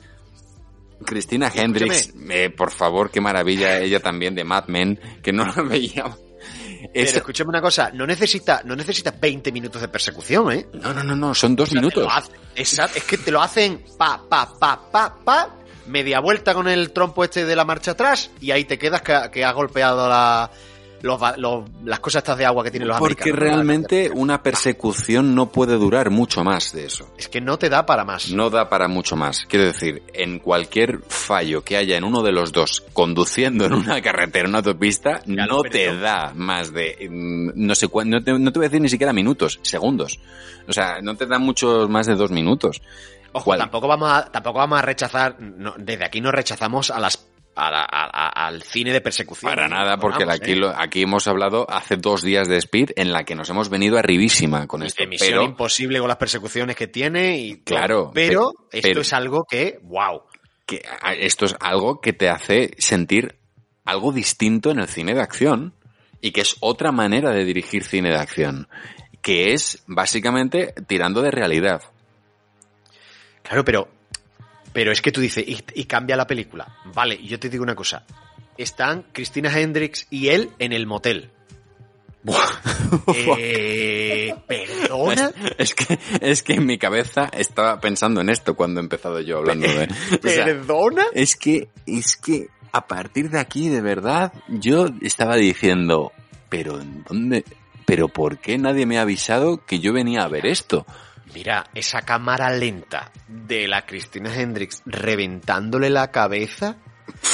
Madre eh, es, mía. es, es, es, y el otro que lo mata con, con un trozo de, yo qué sé. Con la sí, ducha, o sea, con el palo de la ducha, que arriba, colgando, lo, lo arranca y se lo clava en el pecho. Dios de mi vida. Dios es de mi vida. espectacular, O sea, es espectacular. Pero de nuevo otra vez la calma del driver, ¿no? Las formas, las formas. Es decir, esto si hubiera sido engorroso, si hubiera sido pa, pa, pa, sangre eh, salpicando, ¿no? Esta cosa Tarantino, ¿no? De ¡buah! libro Sí. de esa. Pero de repente es una cámara lenta, en la calma, mirando, haciendo parco en gestos y, y se libra del tema. Tío, sí, eh, la- a- a- eh, claro, obviamente, claro que Tarantino tiene mucho que ver, eh, seguramente, de influencia para este, para este hombre, en, en lo que referente a, a la belleza por la violencia, ¿no?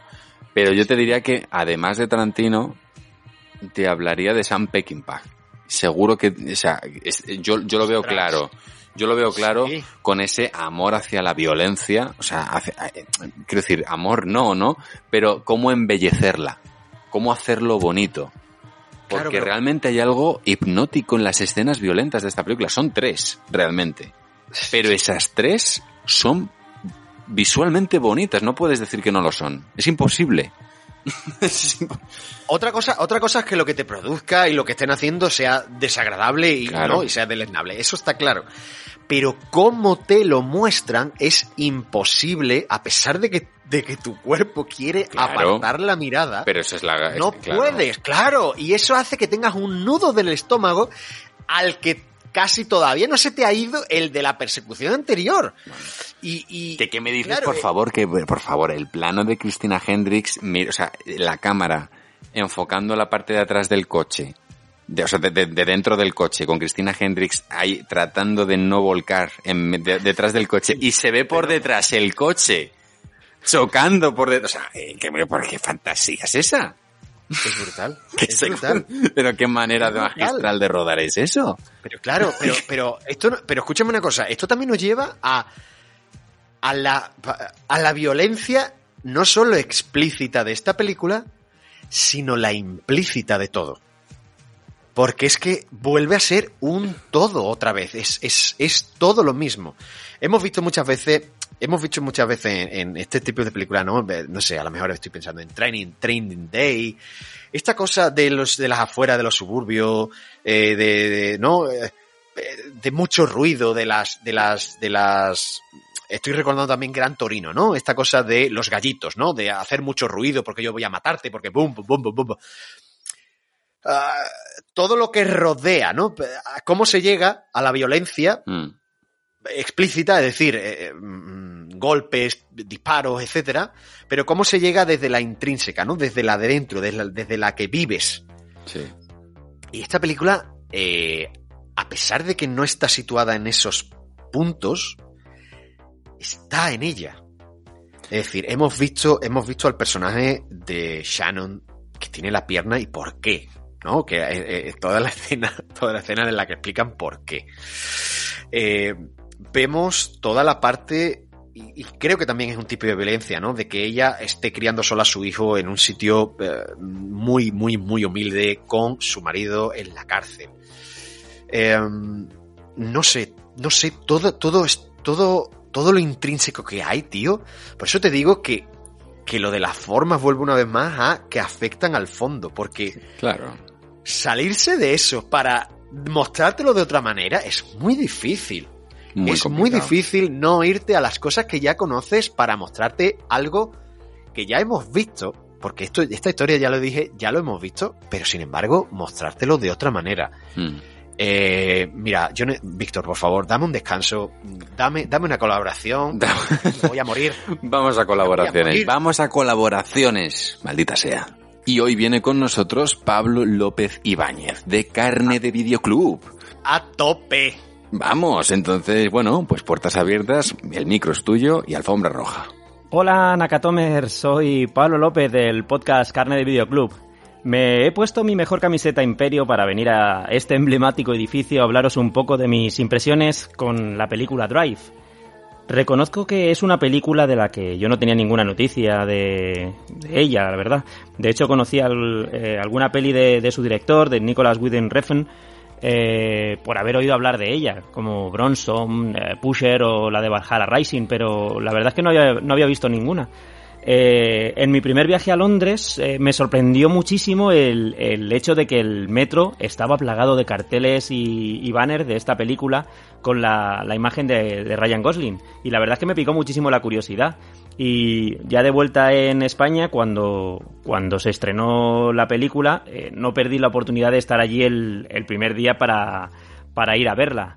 Y la verdad es que eh, menudo acierto, la verdad, porque es una película que desde el, primer minuto eh, yo por lo menos me, quedé hipnotizado con, con ella, eh, con todo lo que aparecía en la pantalla, con el ritmo que tenía la película, la, la música de Kavinsky, ese, ese Night Call que a mí muchas veces me ha acompañado en, en, en en el propio coche.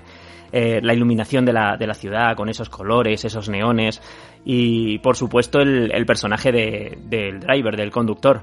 Eh, un personaje que sale muy muy beneficiado por, por la actuación de Ryan Gosling en la que esa cara de, de palo que de normal de normalmente tiene le viene le viene muy muy bien al personaje.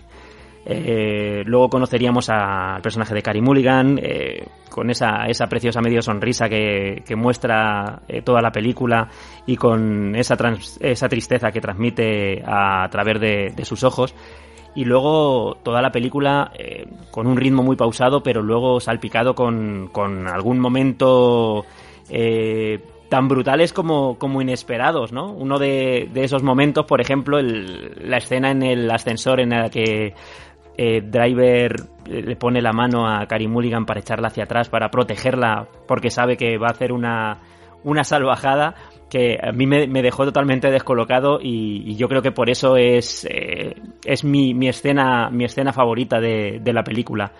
Además, creo que esta peli tiene, tiene algo tan difícil como es crear un, un icono visual que, que per- perdure, ¿no? O sea, que cuando lo ves te retrotrae al, a- al personaje y es esa imagen de, del propio Driver con esa cazadora tan molona con, con el escorpión en la espalda. Eh, la verdad es que he vuelto a ver esta película un, un par de veces más y a mí me sigue pareciendo maravillosa. A mí me, me atrapa muchísimo eh, por todo lo que, lo que cuenta y por, por su ritmo. Sobre si la cuestión de si se debería de hacer un, remake, que yo creo que una película de, de hace un par de años no, no es necesario un remake, pero sí que lo de, el tema de la secuela, yo reconozco que a mí no me importaría ver una, una secuela de, de este personaje, aunque también es cierto que opino como, como el propio director, que creo que tiene un, un final eh, también, también cerrado, ¿vale? Que, que no necesita de, de esa secuela. O sea, yo estaría abierto a, a ella, pero si no llega en ningún momento tampoco creo que, que me importase.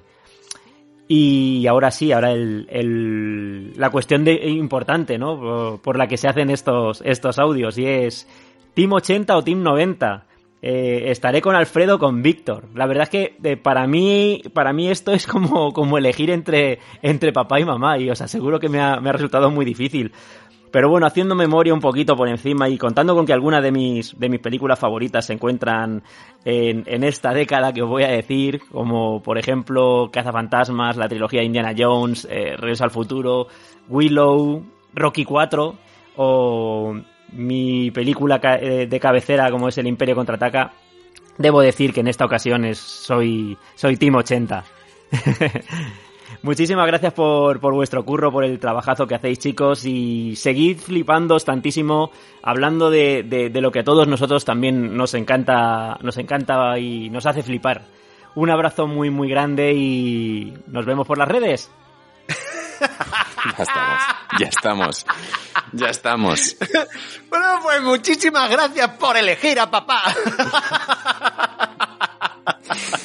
Ay, Dios. no, es Bueno, que- es que, si es que es así, si es que es así, ¿qué, qué, qué, qué- ibas a esperar? Yo me lo lía, ¿Qué yo me, yo me lo lía, tengo que decir que yo me lo lía, pero bueno, pero bueno, tenemos tiempo, tenemos tiempo de eh, convertir a todos los Team 80 y eh, de aquí a un tiempo, pues, bueno, pues eh, ya hemos visto casos, hemos visto casos de conversos Sí, y, y que se han pasado al lado luminoso. sí. Al lado luminoso. Valiente flipado. Nakatomi por otro lado. Entonces, bueno, muchísimas gracias, Pablo. Muchas gracias, de verdad, por, por colaborar hoy con nosotros. Para nosotros es un auténtico honor. Y, y bueno, Voy a decirte una cosa. eh, te doy unas conexiones Nakatomi así a lo loco. riquísimas. Dale, dale, dale, dale, dale, dale. Mira, yo ya sé que me van a caer, me van a caer en Twitter, me van a caer, pero Ryan Gosling hizo Blade Runner con Harrison Ford. Sí. ¿Vale? Y Harrison Ford, a Harrison Ford, perdón, lo tuvimos en el Templo Maldito y en Star Wars. ¿Vale? Ahí, conexión, tenemos dos programas. Eh, eh, El trocito final de la conexión lo tenéis ahí. Carey Mulligan hizo una película que se llama The Greatest, el mejor, donde está Susan Sarandon, que la tuvimos aquí con Telma y Luis. Brian Cranston, quizá no lo recordéis, pero Brian Cranston ya ha venido a Nakatomi con un papel muy pequeñito en Little Miss Sunshine. Y ahí tenéis el final de la conexión. Pero hay una película que a mí me gusta mucho, que se llama That Thing You Do. Oh, con Tom Hanks, ¿vale? Donde también aparece él. Y así a modo de bonus, os diré que también aparece en Salvar al Soldado Ryan. Ahí lo dejo, ¿vale? Albert Brooks, el personaje de Bernie, estuvo en Al filo de la noticia, donde, donde jugaba con Jack Nicholson y con William Hart. A Jack Nicholson lo podemos relacionar directamente con Tim Burton, al que hemos traído aquí con la saga Batman, en Batman Vuelve, él estuvo en Batman la primera, la de 1989, Sí. y a William Hart lo tuvimos como Ollivander en Harry Potter. Ron Perlman, directa. Alien Resurrection, a tope, a tope, ¿sabes? Así, Donde más. coincide con Sigourney Weaver, Claro, cazafantasmas. claro, claro, claro, a tope, ahí se cierra todo y con nuestro y con nuestro primer alien, o sea, a tope. Y termino con Cristina, Cris, perdón, Cristina Hendricks con Ginger y Rosa con Oliver Platt Con los Vale, tres mosqueteros. Con los tres mosqueteros. ¡Bravísimo! ¡Bravísimo! Bueno, ¿Qué tal? ¿Te- te- te- Me ha encantado, me ha encantado. Muy, muy completitas, muy completitas. Sí, sí, sí, bueno, escúchame, vamos a las preguntitas, ¿qué te parece? Dale, dale. ¿Cómo llegaste tú a Drive? Y yo esta película la vi en cine y me impactó. Claro. Eh, no me esperaba esta película. Yo también la vi en cine. Yo también. No me esperaba. No, no, yo no, no la vi con amigos, estas cosas que, eh, bueno, cuando ya teníamos, en 2011, yo ya tenía eh, 30 años, 30 años. Y, y era esto de ya con nuestros coches, nuestras historias y, y irnos al cine los viernes. eh, por la tarde, tarde-noche, seguramente sesión golfa. Cenábamos y tal. Y recuerdo en qué cine fue. Eh, fue en un cine de, de un multicines que abrieron en un pueblo de, de Sevilla. Y, y salimos todos loquísimos. Eh, yo no, o sea, yo no, no sabía qué esperarme de esta película y, y- me, me partió la cabeza. Me partió una la cabeza tanto que eh, volví a verla, volví a verla como seis, siete meses después, no, no, no fue ni siquiera el año completo, eh, porque volvimos a hacer una sesión esta otra vez en casa de amigos, lo que la habíamos visto y habíamos flipado y volvimos a verla. Y la última vez recuerdo que fue en Netflix, que la tuvo en catálogo durante un tiempo y la Mm. volví a ver ahí. Qué maravilla cuando mantienen las películas siempre Ya. en catálogo, Ya. ¿verdad? Mm, Ya, ya. Qué maravilla. Yo vi esta película también en cine. Yo también salí emocionado de, de- de verla. Recuerdo que me compré la banda sonora al día siguiente porque necesitaba tenerla en el coche. O sea, yo necesitaba conducir con esta banda sonora de fondo. Me, me, me, flipaba. Y, y sí, recuerdo que recuerdo recuerdo lo mismo. Además, re- recuerdo que, que, que- que estaba con mis primos y claro, yo les insistí mucho en ver esta película. Y a mitad de la película mi primo me miraba y me decía, ¿no es un poco lenta? Y yo estaba flipado al revés, ¿no? Y claro, cuando empezó este, esta otra peli, esta otra peli se me giró y me dijo, ¿qué cojones es esto? ¿Qué? ¿Qué coño es esto? ¡Qué apachado! es, que, es que me imagino, me imagino que, o sea, es que es una sorpresa esto. ¿eh? Es que es, un- es que lo fue, es que lo fue. O sea, quiero decir, es, es tremendo. ¿Tu, tu escena favorita? Oh, Dios. Ah, Dios. Mira, te podría decir a una que vamos a ir dentro de poco, que es el beso, porque yo creo que ahí se resume toda la película. Pero, pero voy a quedarme con una que no tiene nada de poesía, pero que me, me- me ha impactado mucho por lo que te decía de la violencia imp- implícita y después iremos. Y es el momento en el que Shannon va, intenta irse y se encuentra con el personaje de, eh, de Albert, eh, de Albert Brook, de Bernie. ¿Sabes este momento en el que Sí, saca la navaja y sí, sí, sí, corta? sí, sí, sí. Después hablaré, de- después me extenderé, pero me quedo con esa, por, por, por todo lo que significa. Por Maravilla. todo lo que significa. Visualmente, visualmente, seguramente eh, me, mm, mira, voy a decirte un detalle. ¿Sabes ese momento en el que le han dado la paliza a Oscar Isaac? Sí. 20 segundos antes que él está viendo a los dos matones que le han dado la paliza Sí, que llega a cámara el lenta aparcamiento. casi. Eso es, pues ahí. Pues Qué ahí. Pues ahí. Es que qué bonita es la peli, maldita sea. Joder, tío. ¿Tú? ¿Tú? ¿Tú por dónde, a, a dónde tiras tú? Yo, ne- yo necesito quedarme con la escena del ascensor. Joder, no me extraña, tío. Yo necesito quedarme con esa escena. eh, por, por muchos motivos, pero me parece, igual que hablaba que la persecución del inicio es probablemente una de mis escenas favoritas de la década anterior, esta del ascensor entra en mi top 5 de mis escenas favoritas de la década anterior. Es espectacular todo lo que se cuenta, cómo está contado, el, el- el color, las interpretaciones, la, la forma en la que está dirigida, la luz. El sonido, la música. Ahora, ahora vamos a llegar, ahora vamos a llegar y, y- y lo vamos a desarrollar, pero desde luego Sí, me parece sí, sí, una escena espectacular, necesario. Digna de haber sido dirigida por, por, por, vamos, por, por cualquiera de los grandes. Y escúchame, eh, ¿secuela la dejamos como está o, o remake?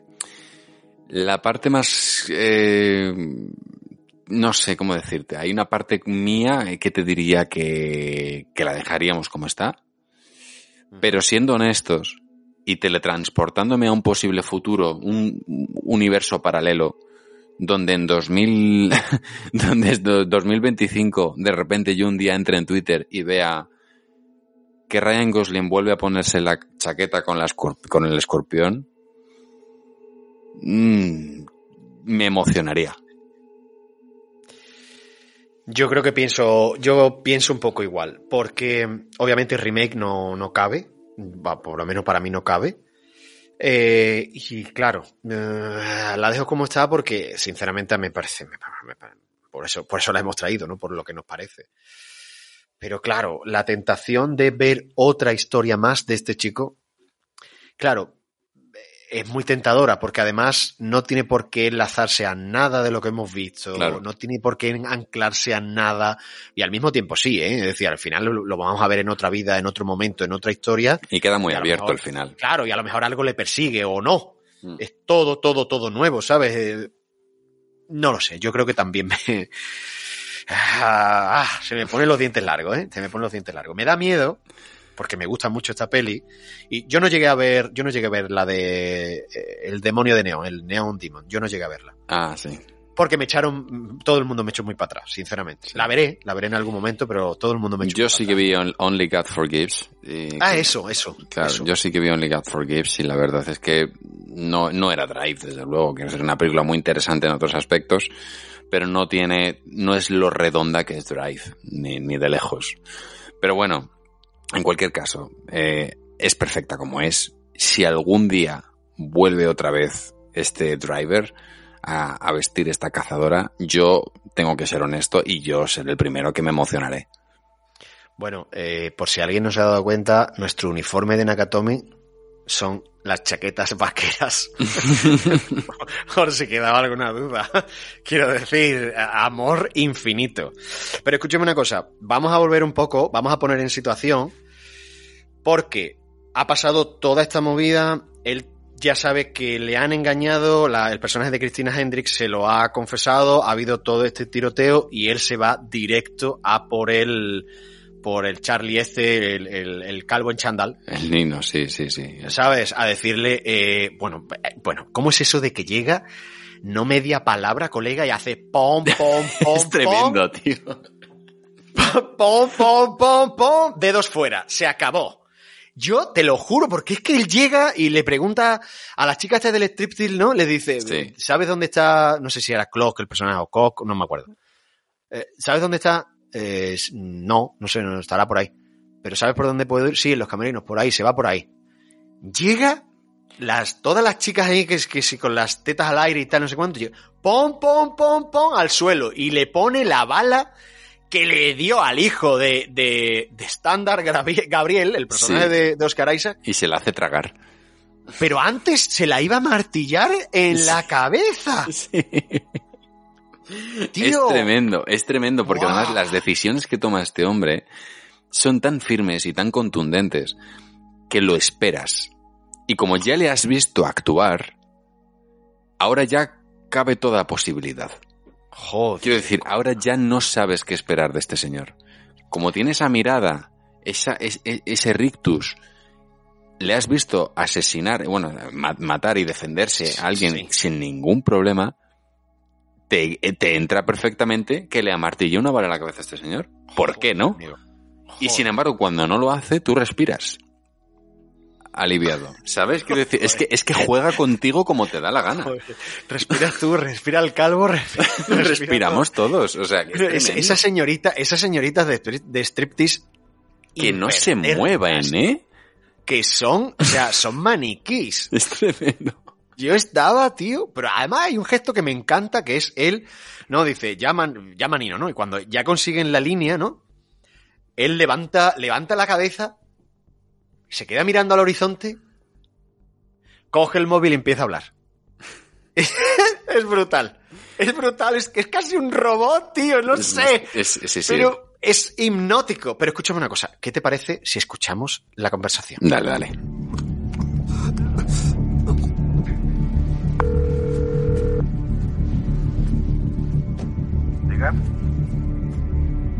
¿Nino? No, lo siento, tío. ¿Por qué no le llamas luego? Estamos cerrados. Lo haría, pero creo que Nino se va a cabrear si le haces esperar. ¿Puedo saber de qué va esto? Tengo algo que es suyo. ¿Y qué es? Un millón de dólares. Espera un momento.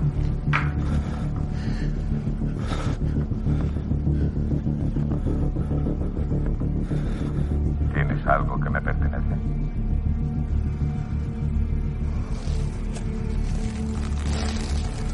Es lo que parece.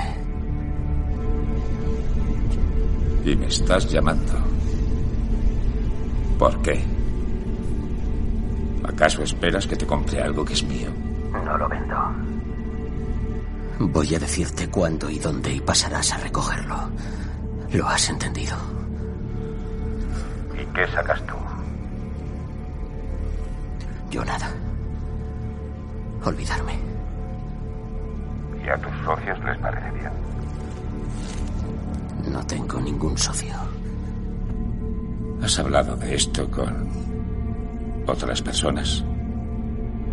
No, solo contigo. Eres nuevo en esto, ¿no es así?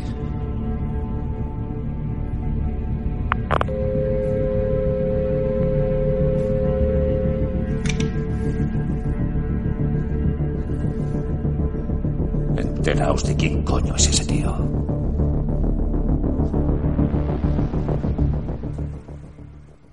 Bueno, que, es que qué bestialidad de escena. O sea, que, que- es que, es que no, no, no podemos decir otra cosa. No me sale otra, no me sale otra palabra, No, tío. es, es- es- es lo, es lo que decíamos, es, es hipnótico. Toda la parte de violencia, de, de- no sé cómo explicarlo, es, es lo que tú decías, ¿no? Es la, es la belleza que hay, no obviamente en el acto violento, sino en, En la estética. lo muestra. Claro, en la estética de la violencia, claro. Es que, es que esto que parece tan sencillo, entre comillas, ¿no? Y que, y que se ha intentado muchísimas veces, porque además es que es cierto que, mm, que, que, que este, que, que esta manera de grabar la violencia, ¿no? Como hablábamos antes de Sam Peckinpah también. Hay en la, en la película también hay cierta reminiscencia a Michael Mann con esta cosa de, de escenas muy nocturnas que me recuerdan mucho a Hit y a, y a este, este homenaje al- hacia la noche, ¿no? Pero Sé por dónde va, sí, sí, sí, sí, sí. claro, Tiene, entonces... un aire, tiene un aire por ahí, tiene un aire por ahí. sí. Claro, entonces ti- tiene, tiene como todas estas, estas mezclas que se ha intentado hacer muchas veces y que no siempre se logra. Pues yo, yo estoy harto de ver películas constantemente que se trata de, eh, o sea, que tratan de, de, de, de esto, de esto mismo, ¿no? De embellecer la- los actos violentos y lo que queda es, con perdón, una chuminada del Sí, tamaño o se, de... o, o se van al gore y es desagradable. Claro. Quiero decir, no, no es que aquí no sea desagradable, es decir, en el momento en el que le, le vuelan la cabeza a Cristina Hendricks, se ve literalmente cómo sale ese, ese, ese muñeco que han hecho, cómo se le levantan la cabeza. Eso no es agradable, pero visualmente toda la escena, el movimiento, cómo sucede, hacia dónde va, los movimientos que se generan, lo que se ve, obviamente, eso es, es sublime y no queda eso, no queda como una porquería en la que te ponen delante un trozo de carne que está al que le han puesto un petardo. Ojo también, que lo hemos mencionado ya, pero es que no hemos hablado del, de, la, de la pedazo de banda sonora compuesta por Cliff Martínez para Es esta brutal. película, que, que donde predomina la electrónica con, bueno, un poco con eso, con reminiscencias, ¿no? A esos 80. Eh, qué pedazo de banda sonora, por favor. sí, que pero ya- están como más, como más estilizados, ¿no? Yo, yo, yo he visto, eh, eh, a mí me da la sensación de que he visto traer los 80 a la época actual. ¿Sabes lo que te digo? Esta Claro. cosa de, no sé, lo que sea, lo que sea de que esté contando la película, eh, por a lo mejor por la película porque tratan los 80 o porque hay un flashback de los 80 y directamente te los traen. Esto es como sublimar los 80. Hmm. Como, como cogerlos de los 80, estilizarlo y decir, mira, esto fue cojonudo. ¿Vale? Este- esta parte fue cojonuda, pero te lo voy a poner más bonito todavía, ¿sabes? Te lo voy a estilizar. Ahora que ya sabemos todo lo que sabemos, voy a coger este instrumento, por ejemplo, y le voy y, lo voy a poner más bonito aún. Y, para ello Cliff Martínez también tira de- del músico electrónico, ¿no? Kavinsky, para Sí. hacer una de, uno de los temazos de la película, que es el Night Call este, con el que empieza los títulos de crédito, que también es maravilloso, por favor. O sea, es que, es que Yo, yo ahora cuando lleguemos, ahora cuando lleguemos voy a decir, porque ya lo dijimos antes, eh, el tema de las letras. Sí. Eh, buscadlo vosotros, pero ah, voy a hacer un apunte, un poquito más adelante voy a hacer un apunte, para que veáis la importancia que tienen, que tienen aquí, ¿vale? Que no, no están puestas al azar o, o- o porque sí. Pero déjame, por favor, que vaya a esta escena, porque... Vamos sí- a sublimar, claro, claro, vamos a, a- a las- a- al- a lo más sublime de esta película, yo creo. O ¿Por sea, al, al- al punto. Porque yo antes he hablado que es mi escena favorita de, de la peli y, y no, no, no, no he podido remarcar tanto por qué, ¿no? Eh, estamos en ese momento en el que este driver, ¿no? Le dice al personaje de Carey Mulligan que ha sido él, ¿no? Quien intentó ayudar a, a su marido. Eso es. Standard tenía una deuda que se convirtió más grande, le obligaron a hacerlo y él le, lo ayudó. Eso es. Entonces, bueno, pues Carey Mulligan se queda así un momento así como en shock y le mete una bofetada, ¿no? Como Brutal. un momento ahí de, de has roto mi vida. Has roto mi Además, vida. además, para mí la bofetada es sin palabras decirle cállate ya, calla, para. Sí, ¿Sabes? Un para, pum. sí. Me encanta. Y en ese momento se abre la puerta del ascensor y aparece un hombre, ¿no? Que dice que se ha equivocado de planta. Y entonces ella entra en el ascensor y él entra con ella. De manera que se quedan tres personas dentro de ese ascensor. A partir de aquí, lo que comienza es, insisto, una de las mejores escenas que nos ha dado el cine en los últimos años. Es el momento en el que el tiempo se para. Porque es que realmente se para. Tú sientes que se para ese, ese momento en el que el silencio se hace el rey, ¿no? Esa fotografía. Porque de repente tú estás encerrado. Y es una película que nos está hablando de esto. Es una película que nos habla de la soledad. Y de gente que está encerrada en sus vidas, en su coche, en su destino. Y en ese momento, es que, es que no sé, no, no sé, no sé ni cómo definirlo. En ese momento, en el, es que en ese momento existe violencia, pero violencia a través de un deseo sexual. ¿Vale? Eso. Esta es la parte que yo decía de la violencia intrínseca de la película. Claro, porque ¿qué es el sexo si no es violencia? ¿Qué es, el, qué es un beso también así, no? Hay un momento en el que él se da la vuelta y besa al personaje de Carey Mulligan en una escena absolutamente maravillosa como está dirigida. Y justo después de besarla, se lanza por el hombre y comienza una pelea en la que el hombrecillo este que tiene al lado tiene todas las de perder.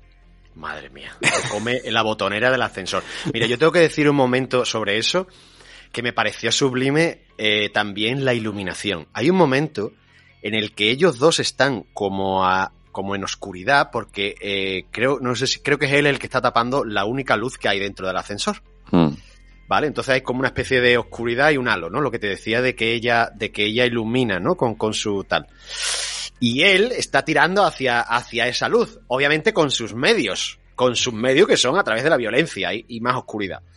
Pero hay un momento en el que él mira de reojo y le ve que tiene la pistola, ¿vale? En la cartuchera está aquí el- al lado del pecho, Hmm. Y entonces él eh, se gira, el driver se gira, aparta a ella de la oscuridad que está tapando la luz y la pone al fondo, al fondo del ascensor, digamos, para protegerla, para ponerla lo más lejos posible de esta violencia. Hmm. Y ahí es cuando la luz ilumina a los dos en el beso, chaval. Sí, sí, sí.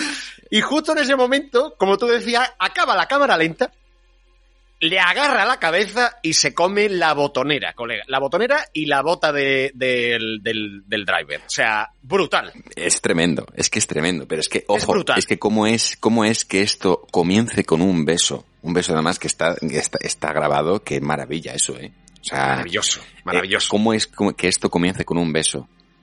Y que tú pidas más como espectador, ¿no? Que dices, ¿a dónde lleva este beso? Porque además no es un, no es un beso, ¿cómo decirte? Que sea como lascivo, no, es un beso casi casto, ¿no? O sea, Sí. es, es como muy bonito de ver, pero que en lugar de culminar en sexo, culmina en la violencia de, de este hombre pegándose con este otro. ¿No? O sea, es, es, es maravilloso. Y luego ya lo que más me vuela la cabeza, que es que esto ya es como el redoble de tambor, es, es que la puerta del ascensor se abre, ella sale y en estas dos fotografías está toda la película, amigos. De repente tenemos la fotografía de ella, que está justo, acaba de salir del ascensor, y está ella en el parking, y tenemos un plano general donde hay mucho aire, digamos, por arriba y por los lados de ella, y la vemos completamente libre, ¿vale? Y al acto seguido tenemos una fotografía de un plano de él dentro de una cajita, que es el ascensor, que nos muestra lo encerrado que está. Entonces, claro, él, y en ese momento él se queda mirándola a ella, con la cara no salpicada de sangre, y él con la cara completamente desencajada, y con la mirada de, de alguien que sabe que acaba de romper su relación. ¿Sabes? A- alguien que es consciente de que ya no hay vuelta atrás en de esto. que para, sal- para salvarla a ella, de alguna manera se ha perdido él y la ha, per- o sea, y la ha perdido a ella. Sí, sí, O sea, sí. Para poder, para poder salvarla, para salvarla, él tiene que caer absolutamente, ¿vale? Porque él ya ha roto todos sus principios de no involucrarse, de, de no nada, ya los ha roto todos. Y digamos que yo creo que ese beso es una especie de despedida también, es como es la última oportunidad. Claro. ya, ¿sabes? Ya, Claro. ya no solo de vida o muerte, porque a lo mejor este tío me mata, al final no, no, mata él a patada en la cabeza, pero es un beso de despedida a muchos niveles. O sea, un beso de, de adiós. Claro. Absolutamente. Lo, lo- lo mágico de eso es que tú eres consciente de que ha sido así una vez ves toda la escena. ¿Sabes? Claro, no eres consciente al principio de que eso es así. Al principio tú piensas que es un beso, porque realmente es, es el beso, ¿no? De la película. Pero cuando ya lo ves todo, cuando ya has visto en, en la historia hacia dónde va, comprendes el acto de él. Y es incluso más bonito. Porque al principio tú no lo sabes, es después, cuando dices, ostras, aquí se despidió él. Mm, Es tremendo. Efectivamente. Efectivamente. Entonces, claro, para mí, para mí es una escena que es maravillosa. O sea, eh, insisto, top, top five escenas de la anterior década. Te lo digo. Esto es brutal, esto es brutal. Esto es brutal. Esto es brutal. Y, y- y a mí me flipa, quiero decir, al final la película... Es que la película, me da la sensación, lo hemos dicho también, que es como contemplativa, pero no es, no es, es explícita, es explícita en la violencia, por ejemplo, pero no es, no es lineal como una historia que te podría contar, por ejemplo, Martin Scorsese, ¿no? Que te, que te va contando todo, todos los pasos que van dando los personajes en la mafia, en lo que sea, ¿no? Te van enseñando fogonazos, ¿no? Porque es maravilloso que de aquí esto salte directamente a él hablando con su amigo Shannon, Mm, pidiéndole explicaciones, ¿no? Además, eh, sabes que no hay una cosa de voy a llamar a Shannon, ¿no? Porque como hay tan poco diálogo, le pasa como al beso, ¿no? Eh, Es decir, hemos estado, toda su relación ha llevado a este punto culminante del beso, de este beso brutal. Pues pasa un poco igual con el resto, ¿no? Es decir, eh, eh, estamos sintiendo, de alguna manera, que estamos lleg- llegando a la traca final de la película, obviamente. Pero no te, no, digamos, no te van enseñando la mecha entera, sino que te van enseñando cortes de la mecha cada vez más cerca. Y el paso que da ahora, para los pocos momentos que habla él, le habla francamente al otro, ¿no? Otra vez con, con violencia contenida de, tío, la has cagado. sí. Tío, eh, eh, eh, nos has condenado. Ya, pero es que yo solo quería. Es que yo solo les dije. Es que, ¿sabes lo que te digo? Y otra vez, vuelvo a decir, el personaje de Brian Cranston. O sea, ¿sabes? Las decisiones. Elegir mal siempre. Mm, elegir mal siempre. Es que está perfecto. Es que él, en pos de ayudarle, ni siquiera ha pensado, después de que le han roto la pierna o la cadera en su día, después de volver a meterse con esta gente, de seguir en, en este, en este bucle infinito, le tiene que decir él, nos has condenado, tenemos que huir y tú también. Y entonces se le caen todas las fichas y se da cuenta de que está condenado también. Me parece, o sea, no sé cómo explicártelo, no sé cómo explicártelo. O sea, brutal. No, no, lo has explicado. lo has explicado. O sea, Es que es él- acojonante. ese momento también del, del driver, ¿no? Cogiéndolo del cuello, del cuello de la camisa y diciéndole, ¿qué has dicho? ¿Qué has Claro. hecho?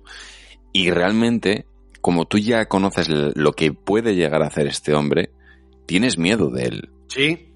Sí. O sea, tú, ya, tú ya tienes miedo de él, tú ya no sabes hasta dónde, dónde, dónde puede llegar a parar, ¿no? O sea, es- este hombre tiene un límite porque es que le hemos visto hacer de todo ya. Vuelve, pero es que lo que te decía, vuelve a haber violencia, violencia, pero esta vez la contiene. Porque, porque, porque, ojo, es que no, no hemos hablado de la manera en la que mata al hombre del ascensor. Bueno, que es bueno. que le ¿Y cómo- revienta la cabeza. ¿Cómo se escucha? Dios, es que Y además es que cuando ya crees, eh, es otra vez tirar, esto es el estirar los silencios. O sea, cuando ya crees que ha sido suficiente las patadas que le está dando, lo- lo- los pisotones que le está dando, te da como cuatro más. ¿Sabes lo que te digo? Y, es- y ahí es cuando ya el cuerpo se te descompone. Totalmente, totalmente, pero es que además, eh, y, y- y esto, esto es muy, esto es muy chulo, porque además, de, de igual manera que las anteriores escenas de violencia, que son, son dos, realmente la, la- la película tiene como tres escenas, ¿vale? Lo digo para todos aquellos que no la hayan visto y que digan, "Es- parece que parece esto Kill Bill, no lo es. Quiero decir, la película tiene tres escenas, muy violentas. Pero igual que las dos anteriores están grabadas de manera como a cámara lenta, de manera visual, de manera muy estéticamente muy chula, aquí lo que te hace el director es incomodarte. ¿Vale? Directamente, sí. Aquí, lo, aquí no es, esto no está grabado, este- esta escena concreta de violencia, esto está grabado para que veas hasta dónde puede llegar este hombre. Y el sonido aquí, igual que volvía- volvíamos, antes no decíamos que al, al inicio de la película es clave, aquí vuelve a ser vital. De nuevo. Y esta manera en la que este hombre pisa la cabeza de este señor hasta reventarla, es tremendo. A mí me recordaba mucho a esta otra película, creo que era Irreversible, también, eh, francesa, creo que era. Eh, hay, hay algo que me recuerda mucho a ella o a Doberman, todas estas películas así como muy, muy violentas, ¿no? Pero eh, esta es la escena en la que tú dices, Dios, pero este señor no tiene límite entonces. No tiene límite porque además han tocado algo que él ya considera lo que más valor tiene en su vida, que es a ella. Entonces, bueno, claro, él, él cuando le vuelve a coger por el cuello a este hombre y, y- y le, y le dice claramente, ¿no? ¿Qué es lo que has hecho? Tú ya, tú ya dices, es que da igual que sea su amigo, da igual que sea, es que no- es capaz de todo. es capaz de todo. Sí. Y a mí, eh, eh, y, y de este punto, eh, lo, volvemos, ¿no? Da otro pequeño saltito y vemos la, la contraparte, que en este caso son los dos mafiosos, ¿no? Lo vemos en la pizzería, lo vemos en su oficina. Como ya hemos dicho, están los dos en su oficina y están discutiendo, ¿no? Que qué es lo que han hecho, que qué es lo que han hecho, por qué te has metido en este lío, por qué no sé cuánto, por qué no has contado conmigo. Ya, ya empezamos a situarlos a los dos. Eh, Al principio estábamos intentando pensar o pensábamos si eran dos pequeños mafiosillos que han avanzado o, digamos, son un, una pequeña parte ¿no? de, de- de otra mafia más grande. Y efectivamente es otra pequeña mafia, o sea, un- una pequeña delegación de una mafia más grande a la que se ha, a la que han robado a la, o sea, ellos mismos han robado a la mafia grande, ¿no? Mm. y se están metiendo en este lío y ahora lo que dicen, lo que dicen es que tienen que des- deshacerse de, de todo el que lo sabe, Claro. obviamente. No, la mafia grande se va a enterar y van a ir a por ellos, claro. Entonces, vuelve a haber otra escena de violencia brutal, absolutamente brutal en, en, en este momento, pero yo querría resaltar, y es a la escena que vamos a escuchar dentro de un ratito, querría resaltar que me parece me parece prodigioso como otras películas en las que todo el tema todo el tema de la película, estoy recordando por ejemplo El Padrino 2, es el momento en el que alguien traiciona a la familia, ¿no? Al- En el que alguien traiciona a la mafia. Estoy recordando, por ejemplo, eso en El Padrino 2 cuando finalmente le da el beso a su hermano. Eh, digamos que toda la película te están explicando por qué es necesario, ¿no? ¿Por qué pasa esto y cómo los personajes van sufriendo por este momento? Pero es que en esta película esto pasa en apenas hora y media y en concreto en este momento. Podemos ver cómo los dos están hablando del problema al principio, están hablando del problema que tienen de por qué no se le han llamado uno a otro, que podían haberlo solucionado de otra manera, que ahora ya se han metido en un lío más grande, porque al final este driver no es lo que ellos pensaban que era, toda esta historia, ¿no? Eh, pero a mí me parece maravilloso este momento, cómo, cómo de bien explica este momento en el que tú puedes tener, digamos, amigos, entre comillas, dentro de este negocio, como puede ser Shannon, como puede ser este, eh, este chico calvo, el, el- al que le han roto la mano, el, que- al que el driver le ha roto la mano con el martillo y tal, eh, que no es amigo de Bernie, pero digamos que es muy allegado, ¿no? Porque supongo que le funcionará bien o le habrá hecho muchos favores bien eh, de Nino. Entonces se miran cuando ya, cuando ya han, han dicho que tienen que matar a Shannon, que tienen que matar a- al driver, que tienen que matar a todo el mundo, entonces lo mira como diciendo, a este también hay que cargárselo. Y el otro asiente cerrando los ojos como diciendo, "Pf, pues ya me jode. Claro. Pero es el negocio. Y empieza la escena también violenta, brutal, ¿no? Que cuando le, le hinca el tenedor en el ojo y... Bueno, bueno, bueno, bueno, bueno. Brutal, brutal, brutal, Loquísimo, macho. brutal, brutal, porque esas puñaladas las estás sintiendo tú, yo no sé cómo. Pero lo que me vengo a referir es, y no, me, no le doy más vuelta, este momento en el que estos amigos, o estos allegados, o estas personas que te sirven para algo, dejan de serlo y se convierten automáticamente en un objeto o en un problema del que hay que deshacerse. Claro. Esto, esto me parece prodigioso. Sí, porque además esto, o sea, quiero decir, la- la- esta escena está contada de una manera como muy, muy, muy práctica. O sea, es- todo esto está contado de manera muy práctica. Esto es, ¿cuál es el problema? ¿El problema ha sido esta persona? Bueno, pues hay que deshacerse de esta persona. O sea, no, ya está. O sea, eh, ¿cuál es, ¿cuál es el problema? No hay nada, no hay ningún problema. Da igual que Claro, esa persona me caiga bien, da igual que esa persona, eh, da igual, si, si él es el problema, nos deshacemos de él. Claro, Ya pero, está. pero date, cu- date cuenta que es como, mierda, ¿eh? no sé cuánto, había invertido mucho dinero, podíamos haber ganado, maldita sea, no sé qué, no sé cuánto, pa, pa, pa, pa, pa, pa, que es verdad, que es real que él tenía esa ilusión, ¿no? Mm. Bernie tenía esa ilusión por correr las carreras, había entrado el gusanillo, y por eso había invertido. Y entonces el Nino le dice, bueno, tendrás que deshacerte de tu amigo Shannon. Mm. Y el otro es como, mierda, voy a tener que hacer el proceso de convertir a este tío en una cosa, que es de segundos. Quiero decir, no es que esto sea un remordimiento ni nada de eso. claro. Pero se le ve la transición de, mierda. Claro, y entonces se da cuenta, mira al calvo que está comiendo y le dice, este también. Y el otro dice, pues también. Jo, pues también. ¿Sabes? Esa transición de Sí, sí. convertir a las personas en un problema, en una cosa abstracta de la que te tienes que deshacer como si fuera un cubo de basura Claro, al sí, que sacas a la calle. Las obras. Y esto, y esto nos lleva a otra escena que para mí es magistral, que es cuando esto se explicita muchísimo más y hace de este tipo de, de este tipo de gente, este tipo de mafiosos, este tipo de delincuentes, la, esa persona con ambiciones, ¿no? Y es el momento en el que va a buscar a Shannon. Con tantos coches de lujo, creí que tendrías un candado mejor. ¿Por qué? La puerta está abierta para ti. ¿Vas a alguna parte? Ah.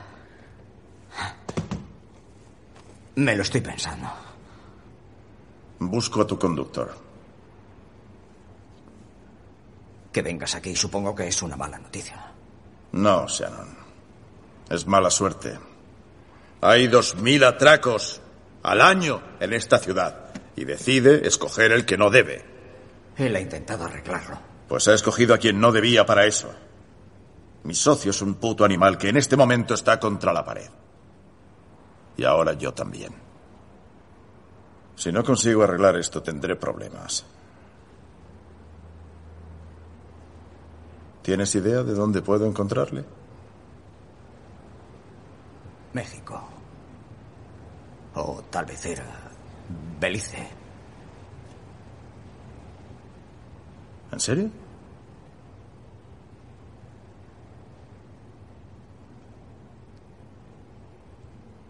Empezaba a emocionarme con todo este asunto. Mi nombre en un coche. Fíjate, mira qué preciosidad. Quería ver mi nombre en este trasto. Habríamos triunfado con esto, ¿sabes?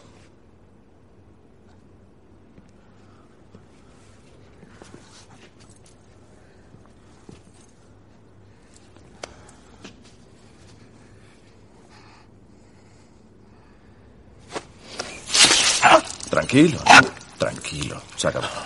Ya está. Así no duele, se acabó, se acabó.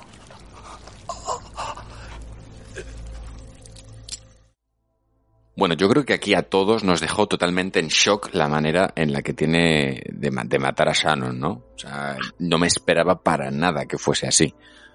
O sea, porque de repente, tú, tú de repente, o sea, sabes que, que va a ocurrir, sabes que va a ocurrir, pero, pero yo no me lo esperaba así. No me lo esperaba que fuese con un apretón de manos. O sea, es, es, es terrible. Es brutal, pero, pero esto, lo que, lo que justo antes del corte, ¿no? Explica qué tipo de humanidad o, o qué es la humanidad para estas personas. Sí. Es decir, Bernie lo ha hecho para que su amigo, o su, en fin, amigo, con muchas comillas, no sufra. Sí, sí, sí. Mm. Sí, porque es verdad que la manera que tiene de matar al, por ejemplo, al otro calvo es completamente bestial, ¿no? Para que sufra. Y la manera O sea- que tiene de matar a este hombre es como eh, para que se vaya en paz, ¿no? Sí, es rápida, es para que se vaya desmayando, se vaya durmiendo de alguna manera y ahí muera, ¿no? Le, le- Mm. le corta las venas del brazo. Además, es- también es, es- es- da escalofríos. Da escalofríos. Pero, pero sí, ¿no? Eh, Deja entrever el tipo, eso, el tipo de, o lo que entienden por humanidad, ¿no? Por entiende, eres mi amigo y va a ser rápido, o eres mi amigo y no va a ser doloro, doloroso, perdón. Eh, joder, tío, es, es, es, es muy oscuro.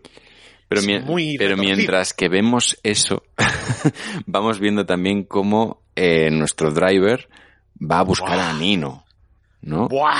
Esto es... Esta parte también es locura, ¿eh? O sea, porque habla- hemos hablado de, de varias escenas así muy chulas de la película, pero estas otras sin ninguna duda.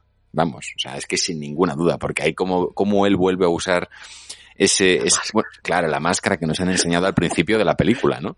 Terrorífica, ¿eh? Es que es terrorífico. Es que realmente, claro, es que vuelve, vuelve otra vez a, a- a- a- volvemos a ver otra vez a ver este, a esta persona y le volvemos a ver que si por algún momento hemos visto algo de humanidad en él, porque, porque, porque lo, hem- lo hemos llegado a ver, ese momento en el que él iba conduciendo con, con ella y el niño detrás en el coche, El ¿no? niño, y él sonríe. ver- eso, y cómo se sentaba a ver los dibujos con él. Claro, ahí, ahí, ahí veíamos humanidad, porque durante toda la peli no la habíamos visto. Y otra vez se la ha vuelto a ir. O sea, ya, ya se, se fue ese momento en el ascensor en el que él se quedó, de- ¿no? En esa fotografía, como hemos dicho, él encerrado dentro de esa cajita de ascensor, sabiendo que su destino es estar solo y huir. Con la cara descompuesta, además. Claro. Ahí ha vuelto a perder todo el atisbo de humanidad que había. Y además, perdona, perdona, pero escúcheme, ¿no es esto, o sea, este tramo de película no es un slasher? ¿No podría ser esto Viernes 13? Perfectamente, perfectamente. O sea, eh, eh, enmascarado, sin hablar, aparece en la lejanía, te va buscando, eh, es despacio. Sí, este señor es como si tuvieses, como si tuvieses a Jason de tu parte. Oh, ¡Buah! O sea, es, es Al malo de tu parte. a los malos. Claro, claro. Es, es- hostia, es Jas- Jason meets Dexter. Total. Total. es brutal. Sí, sí, sí, es eso. Entonces, claro, ese momento en el que él se vuelve a poner la máscara, se mete en el coche que donde tú, que don- donde tú sabes que además que el coche es su arma, ¿no? O sea, es, es, es- no hay nada, no hay nada peor para él, ¿no? Que, que se pueda usar como, como arma, ¿no? Y va detrás de este señor y ahí sale del coche y va a verle cómo está también, por favor, esa fotografía de Nino en ese bar que parece un cuadro. Parece un cuadro. Sí. Pero un cuadro renacentista, además. Sí, O sea, tío, con esas luces, oscuridades, colores vivos. eh, eh, Pero además colores es vivos que contrastan mucho con la fotografía de él mirándolo desde fuera con esa careta en la, en la noche más oscura. De repente rompe con esta otra fotografía de color rojo. Este señor ahí riéndose a carcajadas mientras la- las otras eh, chicas están como serias, tristes, melancólicas, mirándole como eh, también ellas asumiendo un destino. Toda la película habla de asumir un destino, chicos. O sea, toda la película se, se asume que el destino de todos estos personajes es estar solo. Es un canto a la soledad. O sea, es así.